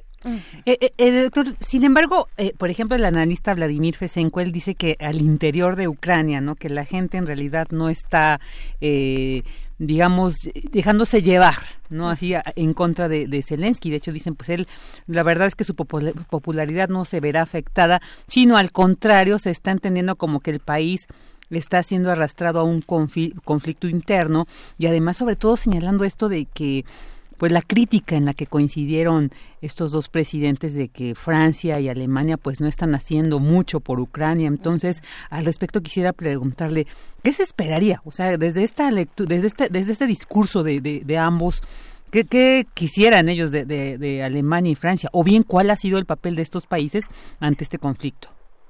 Bueno, eh, recordemos que eh, un poco lo que acabo de comentar sobre eh, cuál es el eje de, de, la estabilidad o eje de equilibrio de Ucrania en, en, Europa Central, pues es precisamente el tema de la movilidad de las fronteras y el tema de las amenazas tanto de una parte como otra. Entonces, eh, no solamente es un tema de política eh, interna, es un tema de política internacional, regional, en el contexto de las relaciones políticas en Europa. Hay que recordar que, que eh, repito, que hay una disputa, ¿no?, por las orientaciones y alianzas regionales. Ya está claro que Ucrania no está con Rusia, por lo que, lo que sabemos, el antiguo régimen era prorruso y todo, todo movimiento que, que desencadena una crisis política y hoy en día pues están jugando los intereses, no solamente porque porque eh, tenga que estar uno en una parte y otro en otra, simple y hay que recordar que los acuerdos entre Estados Unidos y Rusia para evitar eh, eh, la producción de armas de medio alcance se ha fracturado. Entonces, eso amenaza fuertemente no solamente a los rusos, sino también a los europeos, eh, si es que se llegan a ubicar y a establecer ese tipo de, mecanismos de defensa de, mediano y largo alcance en términos de seguridad regional. Entonces, el trasfondo también es un tema de seguridad, es un tema de eh, presionar políticamente desde fuera al régimen ucraniano para, para debilitarlo y encontrar un régimen mucho más afines a Europa Occidental. Claro. Doctor, ya para cerrar esta conversación, doctor Laborde, pues, ¿qué, qué, qué le toca a la OTAN? ¿Qué, les, ¿Qué espera también? ¿Qué se espera de ahora en adelante con este caso, con la actuación de Zelensky de Ucrania, Rusia por otro lado, en fin, la cuestión crítica en Estados Unidos? Bueno, hay que entender a la OTAN en, términos eh, regionales de Europa Central, hay que recordar y ahí hay que incorporar ese mecanismo de análisis de otros países que están ahí. Polonia va a ser fundamental. Polonia es un actor regional que ha eh, accedido a la Unión Europea y por lo tanto eh, a, la, cooperación con Estados Unidos. Se, se, han transportado una gran cantidad, bueno, una gran cantidad, algunos miembros del ejército de Estados Unidos a una base en Polonia y eso lógicamente pone eh, o levanta el foco rojo en el tema de Ucrania. Hablamos, repito, de la seguridad regional y es probable que Ucrania siga manteniendo esta relación eh, cordial con Europa Occidental, especialmente con los mecanismos de cooperación económica y, por supuesto, en un futuro cercano, con eh, los mecanismos de cooperación en seguridad, es decir, la OTAN. Bien, pues esperemos, veamos, estamos ahí, aquí expectantes a lo que ocurra en este escenario internacional que apunta a Zelensky, a Ucrania, a Estados Unidos, Donald Trump finalmente en un proceso de posible juicio político. Le agradecemos mucho esta conversación, doctor, eh, doctor Adolfo Laborde. Muchísimas gracias. Buen día, hasta luego. Hasta, pronto. Uy, pues qué interesante lo que decías, Vicky, esta cuestión de hasta dónde le alcanza el capital político generado a, través de las elecciones a un personaje como Zelensky para tener todavía un apoyo importante por parte de la ciudadanía, ¿no? Todavía eh, un, un refrendo de esa confianza que se le dio a un personaje tan especial como este, tan fuera de la política, tan fuera de los márgenes, digamos, eh, comunes de que marca la política profesional, podríamos decir. Y pues bueno, estaremos viendo poniendo pobre. Yo creo que sí se está tronando un poco los dedos, pero la moneda está en el aire. Pues bueno, vamos, vamos con música. Vamos con música. Bueno, vamos a, Sí, con música y con eso nos vamos a despedir. Sí, por supuesto. También aprovechamos para despedirnos de, de Radio Nicolaita, ¿no? que se transmite por el 104.3. Mañanas, mañana nos esperamos, los escuchamos nuevamente de 8 a 9. Y ahora vamos con música. Nuevamente vamos a escuchar a Nitzer Ebb con Family Man.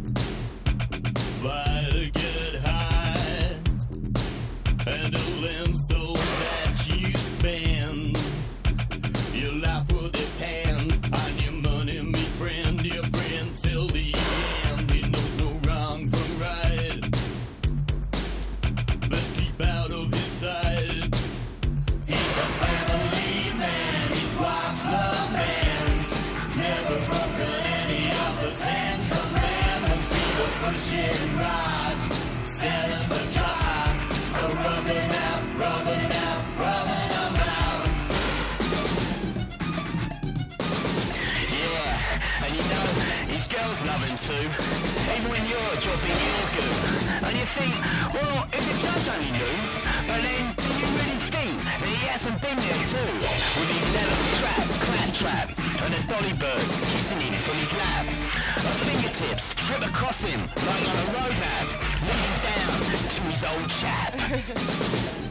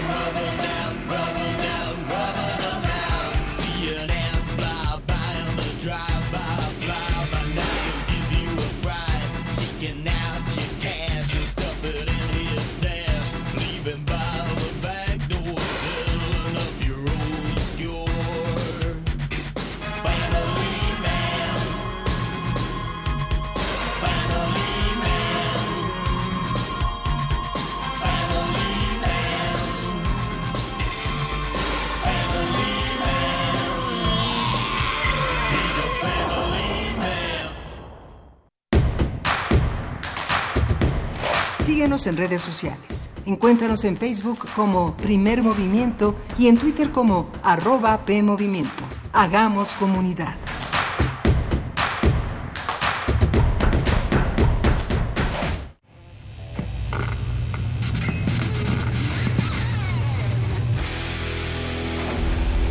¿Recuerdas esta música?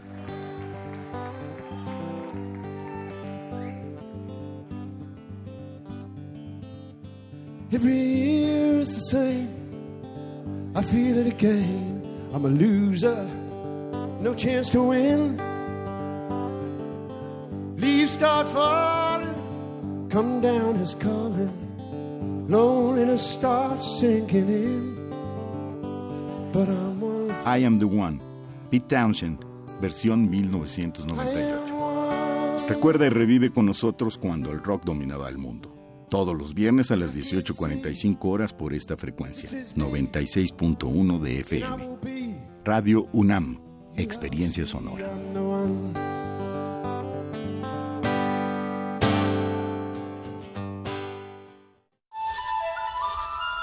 Todo, todo, todo nace de la palabra. El enojo. El amor. La radio. El hambre. Si lo puedes decir, lo puedes crear. Paz. Todo Esta profundidad mestiza de nuestros países. Por eso, la palabra es la botana del alma. Muerde lenguas, letras, libros y tacos. Lunes y miércoles, 20-15 horas, por resistencia modulada. 96.1 de FM. Radio UNAM. Experiencia sonora. Felicidades. Ya son 20 años. En cada elección que hemos decidido, hemos avanzado. La verdad, en confianza, participamos cada vez más, porque estamos ciertos que nuestra elección se respeta y es en beneficio de todas y todos. Ya son 20 años eligiendo a quienes nos representan. Tribunal Electoral de la Ciudad de México. 20 años garantizando justicia en tu elección. No esperes a que llegue la tormenta. Prepárate. Ubique el refugio temporal más cercano y si hay alerta, trasládate allí. Prepara tu mochila de emergencia con documentos importantes, alimento, radio, pilas y linterna. Llévala contigo. Recuerda, por la fuerza del viento, un ciclón puede ser depresión tropical, tormenta tropical o huracán. Sigue las recomendaciones y mantente a salvo. Comisión Nacional del Agua. Gobierno de México. Ai Weiwei. Restablecer memorias. Restablecer memorias. A pesar de la distancia geográfica, el artista de origen chino explora los traumas de las experiencias de China y México en un relato que apela a la obligación de construir la memoria social. Museo Universitario Arte Contemporáneo. MUAC, en Ciudad Universitaria, del 13 de abril al 6 de octubre.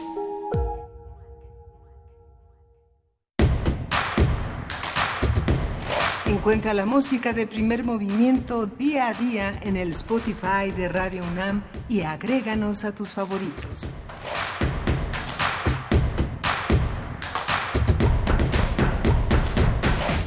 Buenos días, estamos de vuelta en este martes primero de octubre. Estamos eh, en cabina, pasándonosla muy bien. Estamos aquí.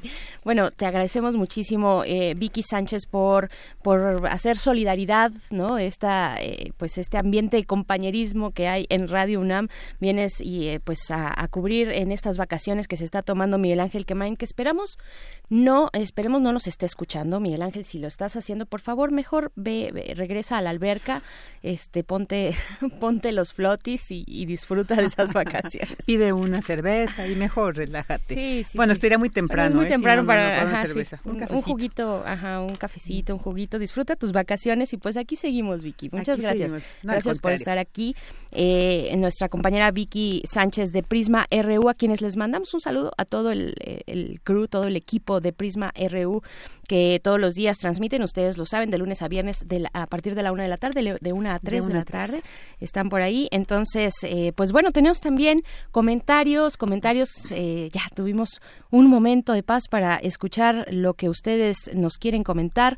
Nos dice Leonardo Ávila, buenos días, dice excelente tema musical al iniciar la segunda hora. Saludos, señora Berenjena, eh, saludos, Leonardo. Y dice, bueno, la segunda hora yo creo que fue la de calle, Tre- bueno, la de Residente, ¿no? Esta, esta canción que propo- tú la propusiste, ¿no? Sí. Ajá, tú la propusiste. Sí, sí. Miren, aquí, o sea, también por acá nos dice Edel que qué buena música están poniendo, o sea, que tiene que ver, el, el agradecimiento es para nuestra querida Vicky, ella es la que ha estado poniendo un poco un sello musical este para el día de hoy, así es que con ella y también con la producción dice que me gusta la mancuerna que hacen, ay, sí, la verdad es que se siente muy bien estar acompañada de compañeros aquí en eh, Radio UNAM. Y pues bueno, vamos a tener una hora, todavía la última hora, estamos iniciando nuestra tercera hora de transmisión. Eh, vamos a tener una mesa interesante, Vicky, eh, respecto al cablebús como opción de movilidad en la ciudad, en la zona conurbada. Esto en la conversación con el doctor Manuel Suárez Lastra, él es doctor en geografía por la UNAM, y también con la maestra Ana Claudia Ortiz Chao, arquitecta, maestra y candidata a doctora en medio construido, profesora de la Facultad de Arquitectura de la UNAM. Vamos a estar comentando este tema. ¿A ustedes qué les parece? ¿Qué les parece esta propuesta de movilidad por parte del gobierno de la Ciudad de México? Pues vaya que hay que atender este rubro de nuestra vida pública, de nuestra vida cotidiana, del espacio urbano, reordenarlo, repensarlo. Una eh, ciudad que crece cada día y en la que estamos inmersos, pues bien, los que vivimos y los que además transitamos aquí, no todos los que transitan viven aquí, eh, pues es un esfuerzo interesante. Vamos a tener esa mesa el día de hoy y fíjense que en la música, en la música también creo que muy tempranito estábamos sonando algo de en la interpretación de eh, Jesse Norman esto una, una pieza de Richard Strauss y pues la está, la estábamos la sonamos decidimos eh, transmitirla porque el día de ayer precisamente murió murió una gran gran diva de, de, la música clásica, de la ópera, un gran talento, lo decíamos, eh, gran talento tan grande o más como su, su, este, pues, su figura física. Ella medía, tenía una gran altura, un metro ochenta, un poquito más. La gran Jessie Norman se fue el día de ayer nos pues nos dejó pero con muchas interpretaciones muy valiosas que no solamente tienen que ver con arias y con música clásica sino también con música popular. Eh, hay por ahí una interpretación de sabor a mí por ejemplo y otras y otras que que no necesariamente son del catálogo de música clásica. Entonces, bueno, si no la conocen, dense un clavadito, ahí nada más para ver de qué se trata eh, eh, y, y, pues el legado que dejó esta mujer afroamericana y pues bueno, si fueron, también les preguntábamos si fueron, si tuvieron la oportunidad de asistir al concierto que dio en Bellas Artes hace algunos años Jesse Norman. Dicen que fue una cosa apoteósica. Yo no conseguí boletos. En aquel momento no conseguí boletos. Algunos amigos me presumieron que estuvieron ahí. Si ustedes estuvieron ahí, también háganlo a través de nuestras redes sociales, arroba Movimiento en Twitter. Primer Movimiento UNAM en Facebook. Díganos, fueron a este concierto, conocen a Jesse Norman. ¿Quién es su soprano favorita en la vida? O su cantante favorita también, ¿no? Por acá Juan eh, Jordiano nos dice, es lamentable el disqueanálisis que presentaron con el pseudo... Ay, qué barbaridad con esas palabrotas, Juan Giordano. Con el doctor Laborde sobre Ucrania, parece informe en Televisa. Eh, bueno, pues bueno, ahí están las opiniones de todos que son vertidas en estos micrófonos. También dice Juan Rosete, Dice, ah, bueno, ahora que platicábamos, eh, Vicky, acerca de este cinturón de paz que propone la jefa de gobierno para el día de mañana que tú bien nos comentabas y desarrollabas, eh, para el día de mañana, las marchas del primero de octubre, del 2 de octubre, dice Juan Rosete, hace algunos años se decía que la corriente del bloque negro tenía como referente teórico el anarquismo refractario Explícanos un poquito más, Juan Rosete, esto del anarquismo refractario. Dice después, me da mucho gusto que al menos se den la oportunidad de complejizar a estos grupos y no caigan en la estigmatización facilona. Pues bueno, se trata de esto, de construirlo entre todos, estas visiones, estas opiniones, porque vaya que han tenido presencia y se han llevado el foco también desafortunadamente Vicky no se han llevado el foco estos grupos eh, cuando tenemos protestas tan legítimas como la marcha eh, en memoria y en exigencia de justicia por los 43 estudiantes de Ayotzinapa eh, ahora pues esperemos que no pero pues se han se han dado últimamente para el día de mañana pues vamos a ver cómo cómo va caminando esta marcha programada para mañana no y sobre todo porque las marchas del 2 de octubre pues son muy multitudinarias no o sea asiste mucha gente, entonces sí hay que tener mucho cuidado. No hay eh, quienes vayan, quienes asistan, pues por favor sí eh, reconozcan al grupo en el que están integrándose, al contingente, si es que van a ir a integrarse a uno de estos grupos que caminan, porque a veces hay gente que decide ir eh, paralelamente, ¿no? En, las calles, en, las banquetas y todo. Entonces, pero siempre con cuidado, por favor, porque pues a pesar de estos cinturones de paz, pues no dudamos que vuelvan a, sobre todo en esta fecha, eh, que asistan, ¿no? Intenten ahí provocar alguna situación que se salga de las manos. Entonces, pues hacemos este llamado para que pues sí tenemos que seguir exigiendo justicia, no solamente a partir de, de, esta matanza del 68, sino también todo lo que ha seguido en los años posteriores y que recordar que justo lo de Ayotzinapa este lamentable acontecimiento donde desaparecen a los 43 estudiantes y asesinan a, otros más, pues era justo cuando se estaban organizando para venir a la marcha del 2 de octubre, ¿no? Por eso también tan cercanas.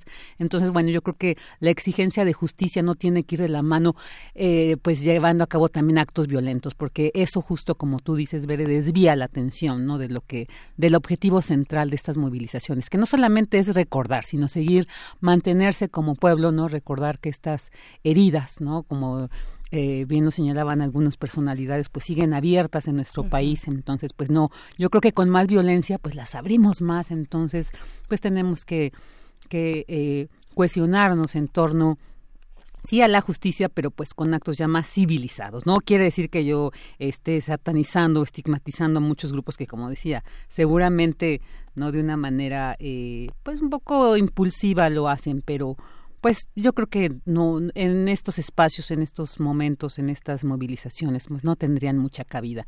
Mejor el, el amor, mejor eh, la compañía, mejor eh, que se vaya gestando también toda una discusión, toda una compartir experiencias para que vayan fortaleciendo pues esta esta memoria, no esta memoria que afortunadamente eh, permanece como tal para que no olvidemos tan fácilmente estos acontecimientos que marcan la historia de nuestro país, pero pues de una manera más eh, tranquila, digamos, más, más sensata. La cuestión es que tampoco tienen pliego petitorio, ¿no? Que vaya, vámonos a los términos prácticos, no tienen pliego petitorio, entonces no hay una posibilidad de identificar cuál es su lucha específicamente, cuál podría ser el diálogo que puedan tener con las autoridades eh, correspondientes, ¿no? No se ve eso, se ve solamente el llegar, eh, el, romper, el hacer estas, tener estas acciones y, ya, y replegarse después, ¿no? Eh, son muy identificables dentro de las marchas, los que hemos, los que podemos, hemos podido asistir a cada una de ellas, pues ahí están, ahí se ven, y pues no hay que desviar el foco, lo importante son las, las, precisamente las peticiones, las exigencias, y pues bueno, vamos, vamos a ir ahora ya a nuestra poesía necesaria, son las nueve con trece. Te toca a ti, Vicky. Me toca, sí. Vamos con esto entonces. Primer movimiento. Hacemos comunidad. Es hora de poesía necesaria. Y bueno, pues hay poetas que son también emblemáticos de la lucha y Mario Benedetti pues es uno de ellos. Eh, eh, yo creo que es también de estos poetas imprescindibles para reflexionar a través de la poesía muchas situaciones sociales y políticas. Y bueno, pues yo quiero compartirles este poema muy conocido pero siempre tan recurrente. Y ahorita que hablaba de estas movilizaciones, pues yo creo que pues a veces también podemos acompañarnos de poesía mientras caminamos como con este poema del poemario Poemas del Alma que se editó en 1956 durante la dictadura uruguaya. Precisamente Mario Benedetti es uruguayo y bueno, un, eh, un gran poeta, dramaturgo, periodista, escritor que nos dejó en el 2009, pero bueno, aquí nos legó todo este todo, todo este, esta, este material tan importante como este poema de Te quiero. Tus manos son mi caricia, mis acordes cotidianos. Te quiero porque tus manos trabajan por la justicia. Si te quiero es porque sos mi amor, mi cómplice y todo. Y en la calle codo a codo somos mucho más que dos. Tus ojos son mi conjuro contra la mala jornada. Te quiero por tu mirada que mira y siembra futuro. Tu boca es tuya y mía. Tu boca no se equivoca. Te quiero porque tu boca sabe gritar rebeldía. Si te quiero es porque sos mi amor, mi cómplice y todo, y en la calle codo a codo somos mucho más que dos. Y por tu rostro sincero, y tu paso vagabundo, y tu llanto por el mundo, porque sos pueblo te quiero. Y porque amor no es aureola, ni cándida moraleja, y porque somos pareja que sabe que no estás sola. Te quiero en mi paraíso, es decir, que en mi país la gente viva feliz aunque no tenga permiso. Si te quiero es porque sos mi amor, mi cómplice y todo. Y en la calle codo a codo somos mucho más que dos. Soy el verbo que da acción a una buena conversación. Y cuando tú me nombras, sientes ganas. Soy la nueva alternativa contra contaminación. Y tú eres la energía que me carga. Soy una arboleda que da sombra a tu casa, un viento suave que te soba la cara. De todos tus sueños soy la manifestación. Tú eres esa libertad soñada. Soy la serenidad que lleva la meditación. Y tú eres ese tan sagrado mantra. Soy ese jueguito de parcha que te baja la presión. Y siempre que te sube, tú me llamas ya. Tira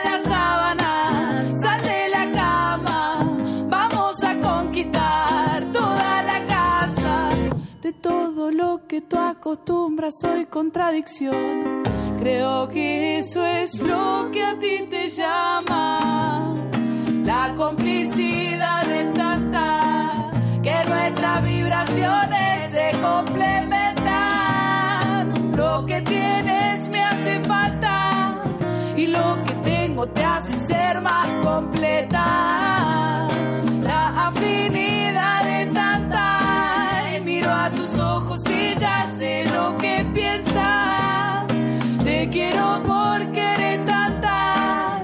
Cositas bellas que me hacen creer que soy.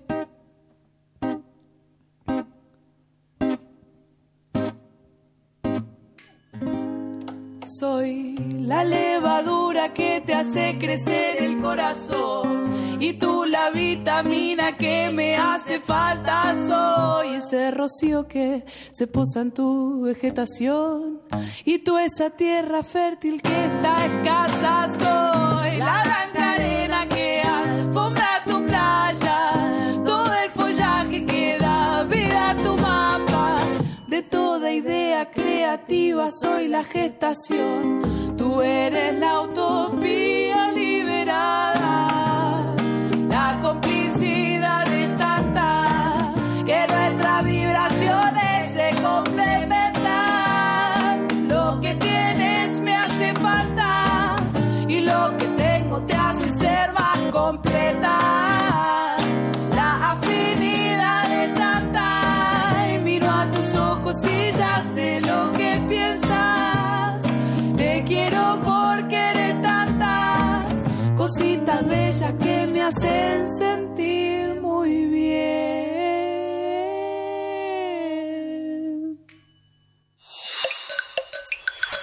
Primer movimiento.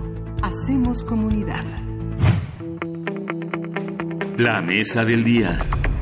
El gobierno capitalino puso en marcha las obras de la línea 1 del cable bus, que tendrá siete estaciones: Indios Verdes, Ticomán, La Pastora, Campos de Madero, Coatepec, Cuautepec y Tlax- Tlalpexco. Esas son todas en la alcaldía Gustavo Amadero. El proyecto de este teleférico abarca 9.4 kilómetros de longitud y tiene una inversión de 3 mil millones de pesos. Se prevé que el cablebús transportará a cerca de 160 mil personas al día por medio de 374 cabinas con una capacidad de 10 usuarios cada una. Claudia Sheinbaum, jefa de gobierno capitalino, mencionó que aún no está definida la tarifa, pero dijo que el viaje en el cablebús podría costar unos 7 pesos, como en el Mexicable de Ecatepec, en el Estado de México. El gobierno capitalino también prevé la construcción en el año 2020 de la línea 2 del cablebús que irá de Constitución de 1917 a Santa Marta. El teleférico, el teleférico urbano es un sistema de transporte pues que se ha extendido en la última década en varias ciudades del mundo como Portland, Oregón y la isla Roosevelt, en Nueva York, Estados Unidos, en Medellín, Colombia, Caracas, Venezuela, Hong Kong, Lagos, Nigeria, Constantina, Algeria, Río de Janeiro, Brasil, en Cobles, Alemania, Maocón, Taiwán y La Paz, el Alto en Bolivia. Así es, pues vamos a hacer un análisis del proyecto del cable bus, cómo funciona, qué implica su puesta en marcha y hasta qué punto ofrece una opción viable de movilidad para la región, para la ciudad. Y así es que nos acompaña en la línea el doctor Manuel Suárez Lastra, quien es doctor en geografía por la UNAM, maestro en planeación urbana por la Universidad de California, Berkeley y licenciado en ciencias políticas por la UNAM. Es investigador del Institu- Instituto de Geografía de la Universidad Nacional y actualmente también su director. Bienvenido, doctor Manuel Suárez. Hola, buenas, buenos días, buenos días a todos los auditores. Gracias, buenos días. Y también... También nos acompaña la maestra Ana Claudia Ortiz eh, Chao. Ella es arquitecta, maestra y candidata doctora en medio construido con experiencia en diseño, análisis, solución y mejora de problemas espaciales, morfología urbana y procesos urbanos emergentes. Y también actualmente pues es profesora en la Facultad de Arquitectura de la UNAM. ¿Qué tal? Muy buenas tardes. Muy buenos días, perdón, maestra. Buenos días, ¿qué tal a todos? Gracias, maestra Ana, doctor Manuel, pues les saludamos eh, Vicky y también Berenice aquí en cabina. Preguntarles a los dos, pues cómo evalúan primero, cómo califican este proyecto, qué significa en términos generales, maestra Ana Claudia Ortiz.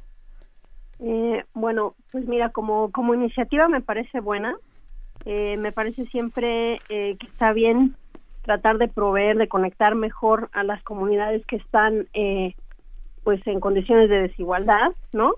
En otras ciudades ha funcionado para lugares donde las condiciones topográficas son más complicadas y por supuesto pues ahorita que estamos con el tema del cambio climático a todo lo que da, pues eso nos implicaría una reducción significativa en este en emisiones de carbono, ¿no? Entonces, bueno, en términos generales como iniciativa eh, parece buena. Claro que había que evaluar eh, pues cómo se está haciendo, ¿no? En el contexto de todo lo que se está haciendo, porque tenemos ejemplos de países eh, como los ejemplos colombianos donde ha funcionado muy bien, pero por supuesto que viene acompañada de mucho más trabajo, eh, no es nada más una propuesta de movilidad o de infraestructura, ¿no? Sino que va acompañada de mucho más trabajo que junto con las comunidades. Y eh, hay otros ejemplos donde no donde no ha funcionado, ¿no? Donde incluso, por ejemplo, el, a mí el ejemplo más eh, al otro extremo me parece el de Río de Janeiro, donde pues ya ni siquiera está funcionando, ¿no? Está la infraestructura y está cerrada. Entonces, eh, podía ser bueno o malo, pero creo que depende mucho también de cómo se vaya a hacer, ¿no? De todo lo que esté alrededor de, eh, no es nada más la construcción de la infraestructura. claro, doctor Manuel Suárez, pues, ¿qué decir en un primer comentario de evaluación, de calificación de este proyecto? Igual, eh, creo que en principio es, es un muy buen sistema. Yo creo que hay que considerar dos cosas, ¿no? El lugar donde se va a, poner este, tiene, por las características del relieve eh, y por las características en las que se fue este, construyendo la, la vivienda que ahí está, eh, pues tiene una falta de planeación en su origen, ¿no? Lo cual hace que todo el acceso sea muy muy complicado en términos de la de las este, oportunidades de transporte que existen actualmente. Entonces, un sistema de este tipo, que es elevado, resuelve ese problema, ¿no? Estamos hablando de comunidades que están, pues, eh, marginadas. Entonces, en ese sentido, pues, va, es un proyecto que tiene todo el potencial para reducir los tiempos de traslado significativamente, por lo menos para llegar a la conexión con el metro, ¿no? Con Indios Verdes. Yo sinceramente creo que ahí es el problema, que es que el metro, por ejemplo, ya de por sí está saturado, ¿no? Entonces es una solución que es parcial, por supuesto. claro. ¿A qué población, eh, imaginando un poco cómo funcionaría eh, ya una vez que esté en, en, uso, en funcionamiento, a qué población va a asistir, qué necesidades se presenta, se, se pretende cubrir hacia esa población, eh, maestra Claudia? si te fijas un poco en lo que ha propuesto la jefa de gobierno, la intención siempre parece que va dirigido, como decía al principio, ¿no? A lugares de, difícil acceso, por supuesto, pero además eh, a poblaciones en condiciones de pobreza y donde la conectividad es mala, en eh, delegaciones de la de la periferia urbana. Entonces, eh, pues en ese sentido, pues está muy bien, ¿no? Digo, como intención, busca un poco también cubrir esas desigualdades en términos de movilidad y acercar también a esas poblaciones, pues a todos los beneficios que les da pues las delegaciones más centrales, ¿no? Las fuentes de empleo, las oportunidades de educación. por supuesto. Eh, doctor, ¿qué decir? Pues qué decir también, eh, ya nos hablaba, digamos, de las, de las cuestiones técnicas, que yo creo que también valdría mucho la pena, por el perfil de ustedes dos, pues hablar de esto, de cómo funciona este, este medio de transporte, cómo funcionaría en cuanto a sus condiciones técnicas. También, maestra Claudia, nos hablaba de las eh, posibilidades de tener cero emisiones, ¿no? Eh, de carbón. ¿Cuál sería el mantenimiento? ¿Qué decir de esta cuestión, doctor Manuel Suárez? Este, bueno, estoy de acuerdo en que en que es un transporte limpio, pero sí hay que ser muy consciente de que es limpio a nivel local, ¿no? O sea, no genera emisiones dentro de la ciudad, pero al ser eléctrico, pues la electricidad se tiene que que, que, este, que producir en algún en algún lugar y en México hasta el día de hoy se produce casi toda la energía eléctrica con combustible, ¿no? Entonces, este las plantas de generación de energía eléctrica, que sería probablemente Tula la que la, la que alimentaría a este sistema, pues sí contamina, ¿no? Entonces, en términos de cambio climático global, las emisiones no se reducen tanto, ¿no? este, se reducen a nivel local, lo cual también es importante, ¿no? Eh, eh, por, eh, pero por otro lado, bueno, pues la, parte técnica es precisamente interesante en el sentido de, de que es un sistema elevado que tiene postes, ¿no? Que tiene este pues el cable que que lleva las cabinas, eh, y que es la, la solución por la forma del relieve, ¿no? Mm. Este, que, es lo que es interesante, sin que esto implique ocupar este, eh, eh, espacio este, de vialidad, ¿no? Sí, maestra eh, Claudia, pues también hace un momento usted mencionaba eh, estas medidas adicionales, no solamente es la infraestructura de, de, la obra como tal, que en un momento más hablaremos también de cómo fue la licitación, ¿no? Este, hay una asesoría internacional también por parte de una oficina de Naciones Unidas al respecto, pero en temas igual de estructura, en temas técnicos de funcionamiento real del día a día, ¿cómo, ¿cuáles son esos otros elementos que tendrían que acompañar un proyecto como este en su infraestructura y, un poco más allá, pensando en la integralidad de un proyecto como este. Sí, lo que dice el doctor Manuel es importante porque a pesar de que es un proyecto elevado, digamos, eh, pues sí tiene un impacto, bueno, va a tener un impacto desde su construcción, ¿no? Desde las obras, porque bueno, claro, pues lleva una estructura muy importante y esa estructura pues tiene que ir eh, al, al, suelo, ¿no? O sea, lleva una serie de expropiaciones, lleva una serie de cambios de uso de suelo. O sea, a pesar de que es elevada, pues sí tiene eh, pues impactos, ¿no? En la zona. Y ahí, eh, a pesar de que sí sé que trabajan con esta oficina de la ONU, no sé qué tanto se haya trabajado, digamos, con pues trabajos previos para hablar con la gente, ¿no? Para ver qué tanto sí se van a apropiar ese proyecto o no. Eh, porque pues sí lleva un impacto, aunque sea elevado, porque pues lleva una estructura importante, ¿no? Considerable. Eh, la otra cosa importante que también em, hace una diferencia muy importante entre aquellas ciudades en donde sí ha funcionado y donde no ha funcionado es eh, que, por ejemplo, el ejemplo colombiano o los ejemplos colombianos que son como los más emblemáticos, siempre han eh, pensado en que tiene que integrarse al sistema de transporte ya existente, ¿no? Eh, por ejemplo, el primero, que fue el caso de Medellín, eh, si no mal recuerdo, está integrado a otros cuatro modos de movilidad. Entonces, esto es muy importante porque aquí solo se está pensando que va a conectar con el metro, ¿no? Y no estamos pensando en otros sistemas de transporte. No sé si estamos pensando en el impacto que va a generar en esas estaciones que también, como bien decía el doctor, ya están saturadas. Eh, entonces, eh, a eso me refería con que no es nada más el construir la infraestructura.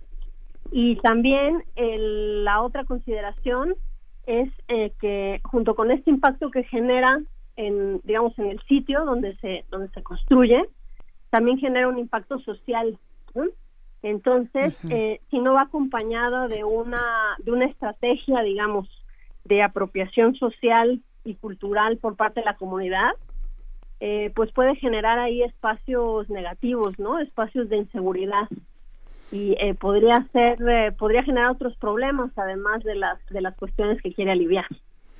Claro, y, tomando en cuenta que tenemos como un referente el mexicable de, de Catepec, e, este en sí, ¿cómo podríamos evaluar para decir, bueno, para al menos tener como una idea de la efectividad o no que pudiera tener un medio de transporte que ya empezamos a tener en Ecatepec, ¿no? Que también es una zona muy, pues, muy poblada, eh, con muchos conflictos también de movilidad.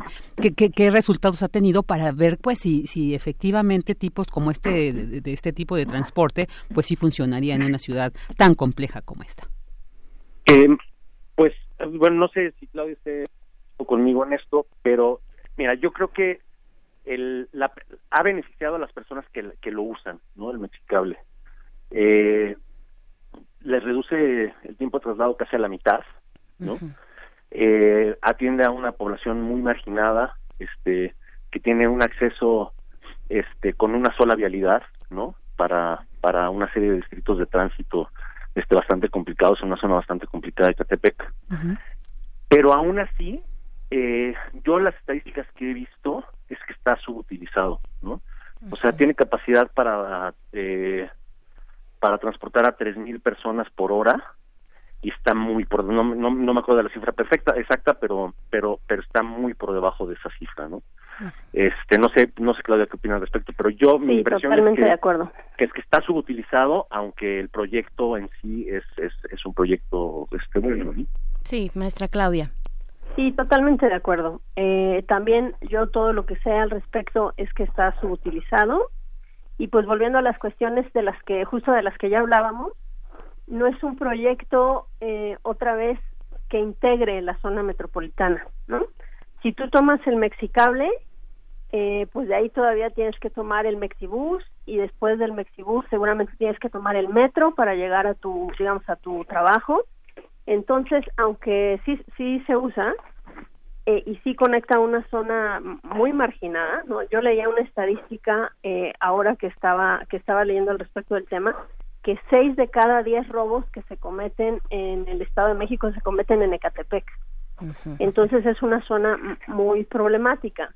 Entonces, aunque creo que sí funciona y sí se usa, no está solucionando esta problemática de conectar el Estado de México eh, o los eh, los municipios del Estado de México que forman parte de la zona metropolitana, ¿no? Y que sabemos que eh, mucha gente viene a trabajar desde allá, que genera gran cantidad de viajes, aunque sí se usa, pues no está resolviendo ese problema de conectar eh, directamente, digamos, el Estado de México con la ahora Ciudad de México y además le sigue representando muchos cambios de modo y un porcentaje considerable, digamos, de su de su sueldo a una persona que pensamos que gana el salario mínimo, pues tres o cuatro modos de transporte, pues le significa un porcentaje importante de su ingreso, ¿no?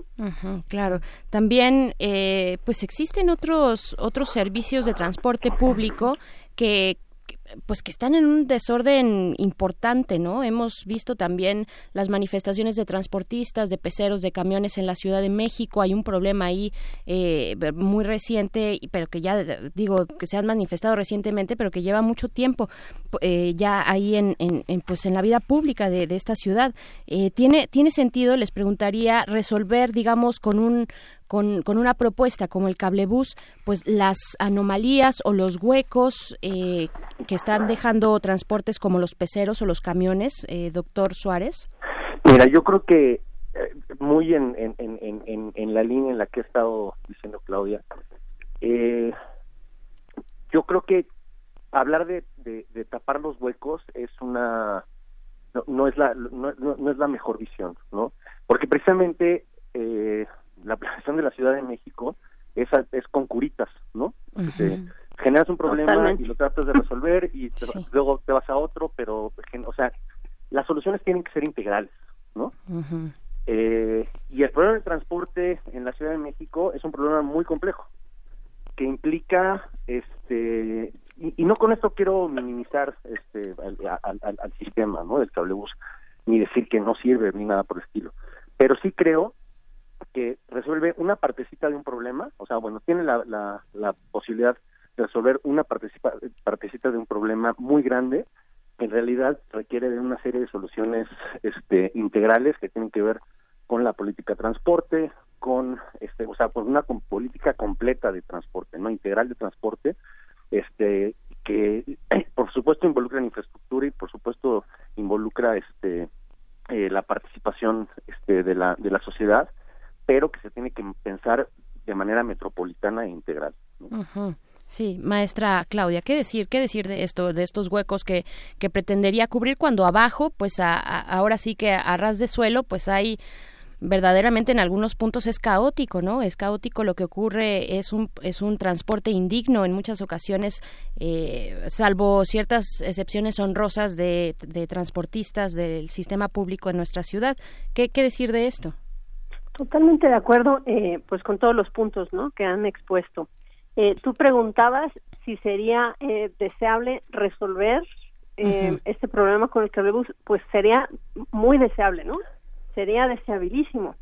Pero el problema, justo como lo señala el doctor, es que es un problema complejo y además de que estamos acostumbrados a, como dijo él y me gustó mucho, a resolver todo con curita, eh, no lo pensamos de, manera integral. O sea, no pensamos que el problema del transporte en la ciudad y en la zona metropolitana no es un problema nada más del transporte o nada más de la movilidad. Es un problema también de la planeación urbana, de cómo distribuimos los usos de suelo, ¿no? De, o sea, es un problema de, de muchas cosas, de desigualdades que venimos arrastrando desde hace muchas décadas. Es un problema muy complejo y entonces eh, pues hasta que nuestros tomadores de decisión no eh, decidan entrarle como lo que es no un problema complejo un problema sistémico híjole pues vamos a seguir así poniendo curitas. Pero eh, igual no o sea sí resuelve el problema. Estoy totalmente de acuerdo con el doctor. Eh, es una buena iniciativa eh, beneficia a una parte de la población que está marginada pero bueno, toda esa inversión que es muy grande, ¿no? Y que requiere muchos estudios y mucho dinero, pues tal vez se podría hacer de manera un poquito más integral y pues los beneficios podrían ser a lo mejor mucho mejores, ¿no? Claro. Y, y hablando, pues, esta cuestión del, del, de la construcción, ¿no? Este, a mí me gustaría preguntarles, pues, ¿cómo vieron la licitación? Eh, finalmente, este proceso de licitación fue asesorado, ¿no? El gobierno de la Ciudad de México eh, se asesoró con la Oficina de Naciones Unidas de Servicios para Proyectos, la UNOPS, ¿no?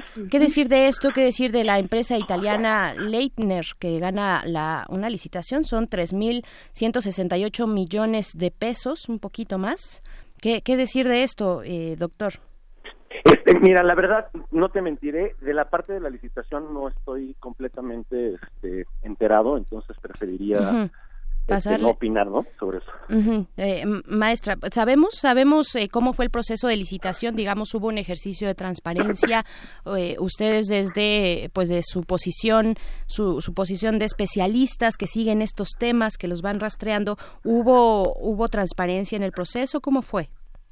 Lo que he sabido, igual, es que, pues, sí ha habido procesos de licitación, pero em, creo que hay un problema más eh, ¿cómo digamos? Pues en la logística o en la operación. Eh, eh, ¿A qué me refiero? A que se supone que las obras empezaban en mayo, ¿no? Cuando primero tomó posesión nuestra jefa de gobierno, se supone que las eh, que las obras empezaban en mayo y bueno para esto se requería una serie de estudios previos, ¿no? De los impactos eh, y demás de las necesidades que iba a tener el Mexibus y creo que otra vez eh, no estamos teniendo una visión suficientemente amplia, ¿no? Digamos, porque pues muchas de esas licitaciones en la primera vuelta eh, o, se o se declararon desiertas o parece que las autoridades no están previendo el costo de todos estos estudios y todas estas obras eh, porque bueno parece que todos los que se inscribían pues estaban fuera en términos de presupuesto entonces creo que puede ser más que un problema de transparencia, pues no sé, quisiera llamarle, eh, no sé si estoy siendo muy inocente, eh, un problema de que a lo mejor a nuestras autoridades les falta un poco más de experiencia o, ¿no? No están midiendo otra vez el, el, el tamaño de, de un trabajo así, de todos los estudios que implica y de todo lo que implica. Pero digamos que eh, podría ser una buena noticia pensar que el gobierno se eh, pues pidió la asesoría de esta oficina de Naciones Unidas, ¿no? Sí, yo pienso que sí. siempre la, la, validación de este tipo de, de órganos, pues bueno, nos habla de nos habla de cierta calidad, ¿no? En, el, en el proceso. Claro. Pero te digo, a mí no, ya me preocupa ya un poco, eh, por ejemplo, que las obras empezaban en mayo y empezaron en septiembre, ¿no? Y estamos acostumbrados siempre a un poco hacer las cosas así. claro. Finalmente, eh, pues estamos estamos eh, viendo y estamos platicando de que el impacto de esta de este nuevo medio de transporte en la Ciudad de México, pues el impacto va hacia personas, hacia población, hacia eh, eh, colonias con índices de, de pobreza o en condiciones de pobreza importantes, ¿no? ¿Qué, ¿Qué tendría que pensar el gobierno de la Ciudad de México y en general, vaya, ¿qué, cómo hacia dónde tendríamos que avanzar en el sentido de disminuir tal vez eh, el impacto económico que pueda eh, que, pueda significar un proyecto como este. En algunas sociedades, en algunos eh, lugares, por ejemplo, el transporte público se paga de una sola cuota, ¿no? Sin importar mucho los transbordos entre las distintas eh, opciones de movilidad que puedan existir en una ciudad tan compleja como esta. ¿Hacia dónde tendríamos que ir pensando esta situación, con, tomando en cuenta, obviamente, las características socioeconómicas de la población que será impactada, doctor? Yo creo que eso que dices es vital, ¿no? Eh, precisamente cuando tú construyes, cuando tú eh, aumentas la capacidad de, movilidad, lo que generas es, eh, digo, si está bien con, este, diseñado, generas mayor acceso, ¿no? mayor accesibilidad.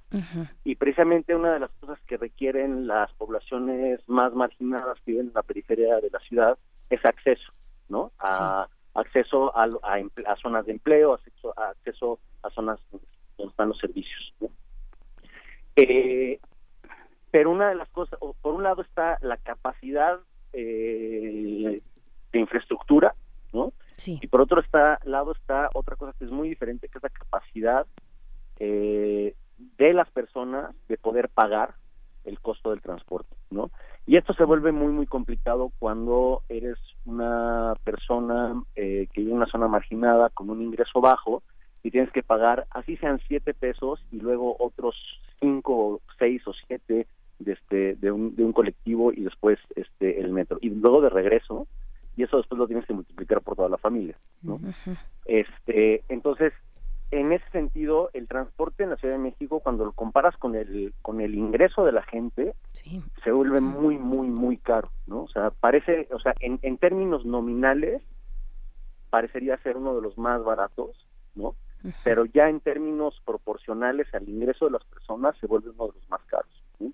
Entonces, sí habría que pensar nuevamente en este sistemas para eh, disminuir el costo, pero yo lo que sí creo es que no debería de ser parejo, ¿no? Yo creo que este habría que focalizar este los subsidios en las personas que lo que lo necesitan este y no necesariamente en, toda la población que puede en la población que sí puede tener acceso a este posibilidad de ese tipo de pago. Claro maestra Claudia pues lo mismo lo mismo este cuáles son las tendencias hacia dónde tiene que mirar este gobierno para eh, pues prever todas esas necesidades poblacionales que se tienen en una ciudad como esta sí de acuerdo.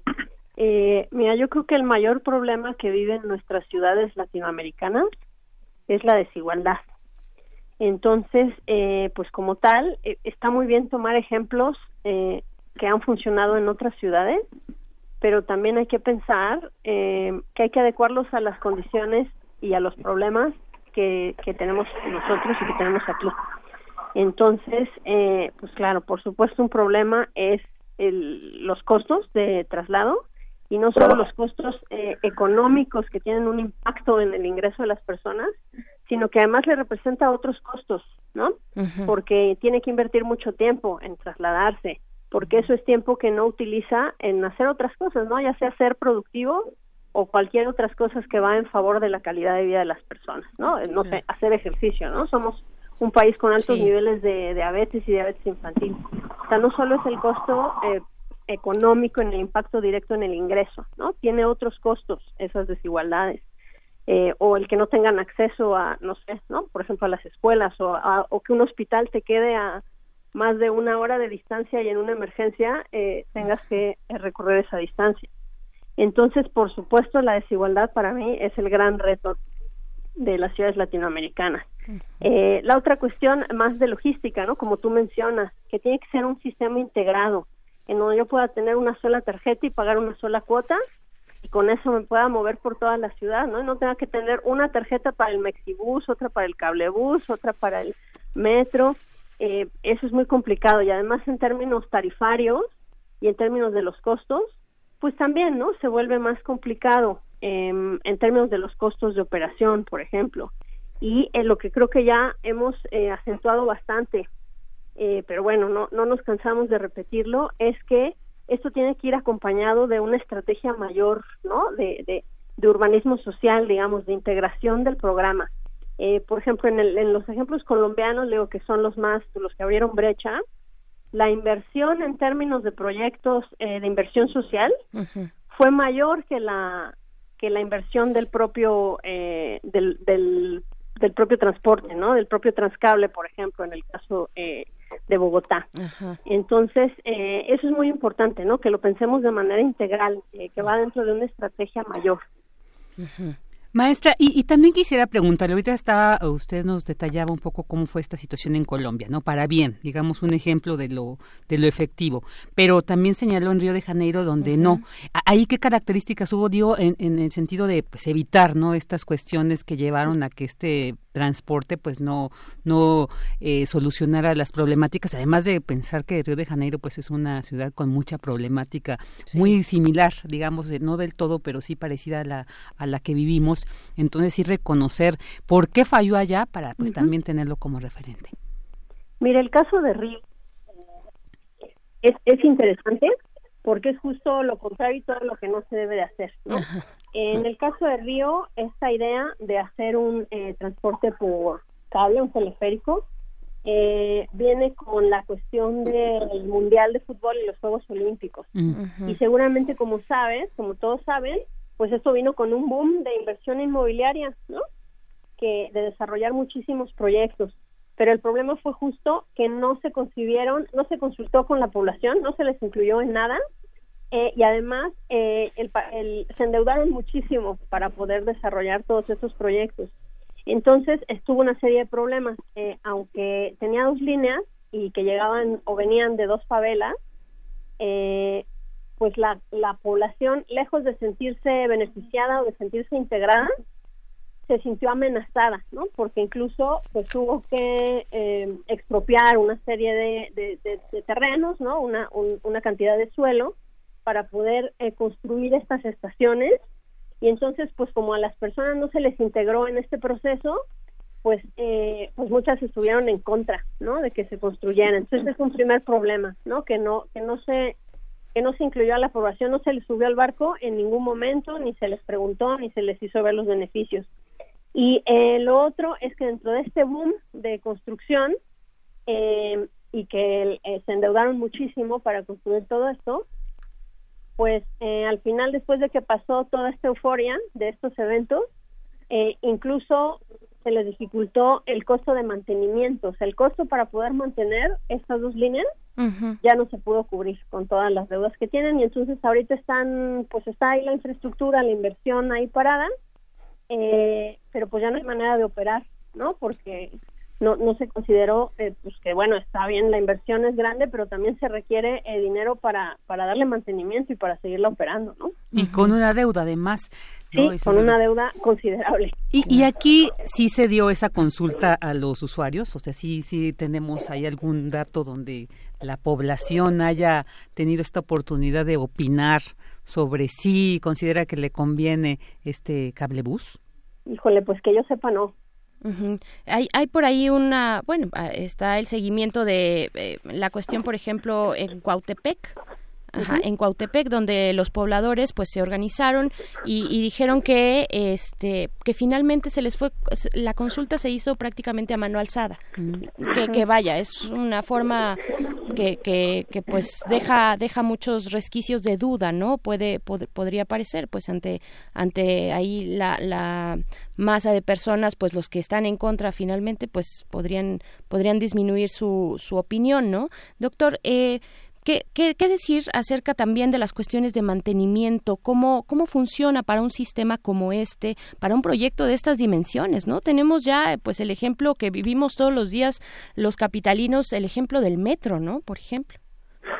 Sí, este, bueno, nada más quisiera decir una cosa aparte, sí, de la participación ciudadana antes, que es que pues efectivamente, o sea, en la Ciudad de México tienes que tener una, una, una parte de participación ciudadana, o sea, para casi cualquier proyecto, porque, tiene la, porque está normado, ¿no? El problema es que muchas veces estos, precisamente estos, este tipo de, de eh, instrumentos son solamente para cubrir el requisito legal y no son realmente este, formas de participación, ¿no? Entonces habría que tener mucho cuidado con eso. Pues el mantenimiento, pues, tiene que estar este, proyectado, ¿no? Eh, este, tiene que estar proyectado dentro de los costos de, de, uso, de subsidio. Este, si no está proyectado, pues los sistemas se vienen abajo, ¿no? O sea, bien mencionabas el metro, el metro tiene una, una carencia en términos de mantenimiento desde hace muchos años y eso este hace que el servicio hoy en día sea muy, muy deficiente comparado con lo que puede ser. Entonces, pues uno esperaría que estuviera contemplado todo eso. claro. Bien, pues ya para, para despedirles de esta mesa, de esta conversación, que de antemano les agradecemos mucho, eh, pues yo quisiera preguntarles también ¿Cómo, ¿Cómo evalúan en términos generales las propuestas, digo, más allá del cablebús, eh, las propuestas de reordenamiento de esta ciudad a cargo ya del, del gobierno de, de, Claudia Sheinbaum? ¿Cómo lo ven? ¿Cómo lo miden? ¿Es suficiente? ¿Dónde, dónde puede haber eh, pues esto que son las oportunidades de mejora, ¿no? Eh, maestra Claudia. Eh, pues mira, igual, ¿no? Creo que es eh, congruente con, eh, con lo que hemos dicho. Me parece que hay una buena intención eh, de, de, atacar puntos importantes, puntos vulnerables, pero de nuevo, eh, no se piensa de manera integral, eh, pues es, es muy difícil, ¿no? Son puras soluciones a corto plazo. Entonces, eh, pues ahí sería importante, pues no sé, a lo mejor eh, pensar los problemas en un esquema pues un poco mayor, un poco más amplio, sobre todo para, para para tener soluciones a más largo plazo, ¿no? Soluciones que pudieran ser sostenibles por, por ellas mismas. Porque además eh, siempre nos pasa aquí en México que eh, llega un nuevo mandatario, eh, tiene sus proyectos, sus ideas, su agenda, sus prioridades, eh, se trabajan el número de años está en el periodo y luego llega otro y es como es borradita general, ¿no? Como si todo lo que había hecho el anterior no existiera y trae una nueva agenda y hacer nuevas cosas y empezar desde cero. Entonces, eh, eh, yo creo que para tener propuestas que se pudieran sostener y que fueran, eh, digamos, resilientes a los cambios de, de, de, de, mandatario, pues haría falta eso, ¿no? Una propuesta más integral, eh, pues donde se puedan considerar los diferentes aspectos, porque si lo seguimos pensando en cajitas, ¿no? Si la realidad no es así, ¿no? La realidad toda se interrelaciona. Entonces, si lo seguimos pensando de manera despedazada, híjole, pues difícilmente vamos a poder lograr metas eh, que persistan y que sean a largo plazo. Claro. Manuel, Manuel Suárez, doctor. Completamente de acuerdo. Creo así, muy sencillamente, la planeación tiene que ser, eh, tiene que tener un componente a largo plazo, con metas a, a corto y mediano plazo, pero tiene que ser integral, ¿no? Tienes que planear usos de suelo y transporte al mismo tiempo, no de manera separada. Muy bien, pues les agradecemos a los dos, doctor Manuel Suárez, investigador del Instituto de Geografía de esta universidad, también director del mismo, maestra Claudia Ortiz, profesora de la Facultad de Arquitectura de la UNAM. Muchas gracias a ambos. Gracias. Gracias a ustedes. Gracias. Hasta, luego. Pues bueno, vamos a, ya casi nos estamos despidiendo, son las 9.54, vamos a un cortecito musical, esto es Kinky Beat de Kinky Beat. La canción es Massive Underground.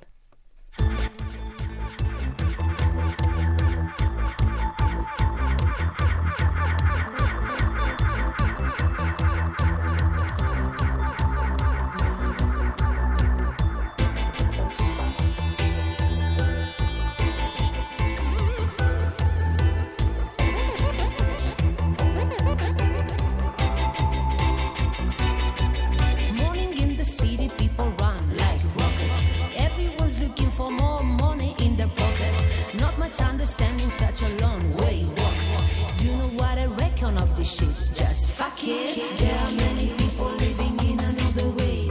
Passengers without business class in a culture train. It's powerful, no rumble. Do it yourself. So humble, cause love is the only.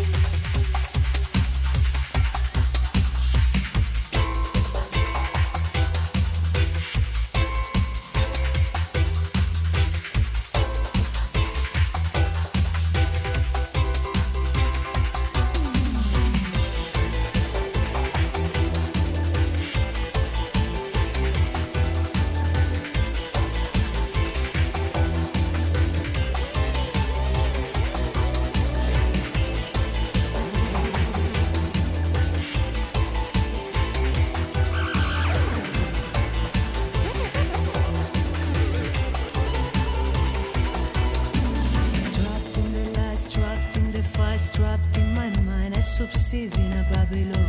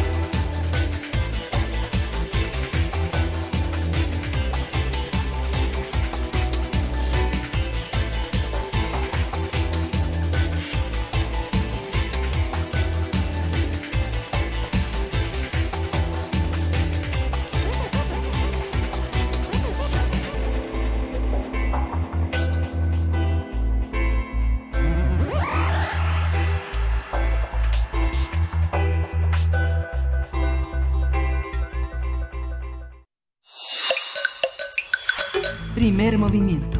Hacemos comunidad. Ya estamos a punto de despedirnos de esta emisión de martes primero de octubre. Estamos inaugurando el mes. Qué rápido se fue este año, ¿no? Qué, qué rápido. Ya a partir de ciertas fechas ya se va como hilo de media el- hacia el final de año eh, estrepitosamente. Y pues fíjate que eh, Vicky, por acá nos comenta Abimael Hernández, que siempre nos manda unos comentarios muy este, cariñosos eh, a todo el equipo de primer movimiento, dice que sería interesante hacer un análisis sobre lo que es y no es el anarquismo y cómo ha sido tergiversado por muchos medios de comunicación, como las dos consabidas televisoras, pone, cuya atención suele centrarse en nocivos grupos violentos y no en las causas de, la manif- de las manifestaciones. Yo estoy completamente de acuerdo contigo, Abimael, ojalá pudiéramos hacer. Y esto en razón del comentario de lo que hemos venido diciendo, mañana 2 de octubre habrá una marcha, se convoca a la marcha ya histórica, 51 años de los hechos en la Plaza de las Tres Culturas, y la jefa de gobierno ha llamado, a partir de las últimas manifestaciones que hemos visto, pues a estos grupos eh, de personas que visten de negro, que van con un eh, cubre, eh, cubre un pasamontañas eh, y que y que pues van haciendo estas pintas, estos destrozos por, por, por distintos lugares que corre la marcha. Pues bueno, la, la jefa de gobierno llama a hacer este cinturón de paz. Habrá que ver también en qué consiste el cinturón de paz. Es, digamos, un, una especie de escudo humano, una cadena de personas que van escoltando de alguna forma. Yo quiero ver cómo va a funcionar el día de mañana, eh, escoltando la marcha, ¿no? También se pide a los ciudadanos que, que asistan, que asistamos, pues quedarnos en ese cauce de la marcha y no salirnos tanto para que quede tal vez en evidencia pues las acciones de estos grupos. Es todo un tema, es todo un tema, yo creo que también, pues sí, hay que marchar con civilidad, pero también hay muchos grupos que están muy encendidos eh, y, de pronto esta situación se puede utilizar por otros que tienen malas intenciones, ¿no? Intenciones de golpear al gobierno, intenciones de reventar eh, movimientos, en fin, de, deslegitimar eh, las, las marchas, las peticiones que, que, se manifiestan ahí y, y, pues bueno, yo creo que aquí habría que distinguir, mañana lo vamos a estar platicando también seguramente, ¿no? Por supuesto, mañana que ya será el... Mm, merísimo 2 de octubre, entonces ya tendremos que estar platicando al respecto. Pues ya llegamos al final, Beri. Llegamos al final. Muchas gracias, Vicky. Al contrario, muchas gracias a todo el equipo, el gran equipo. Muchas felicidades, Uriel, que la sigas pasando súper bien. Felicidades a la República Popular China. Con esto nos despedimos. Esto fue Primer Movimiento. El mundo desde la universidad. Radio UNAM presentó Primer Movimiento. El mundo desde la universidad.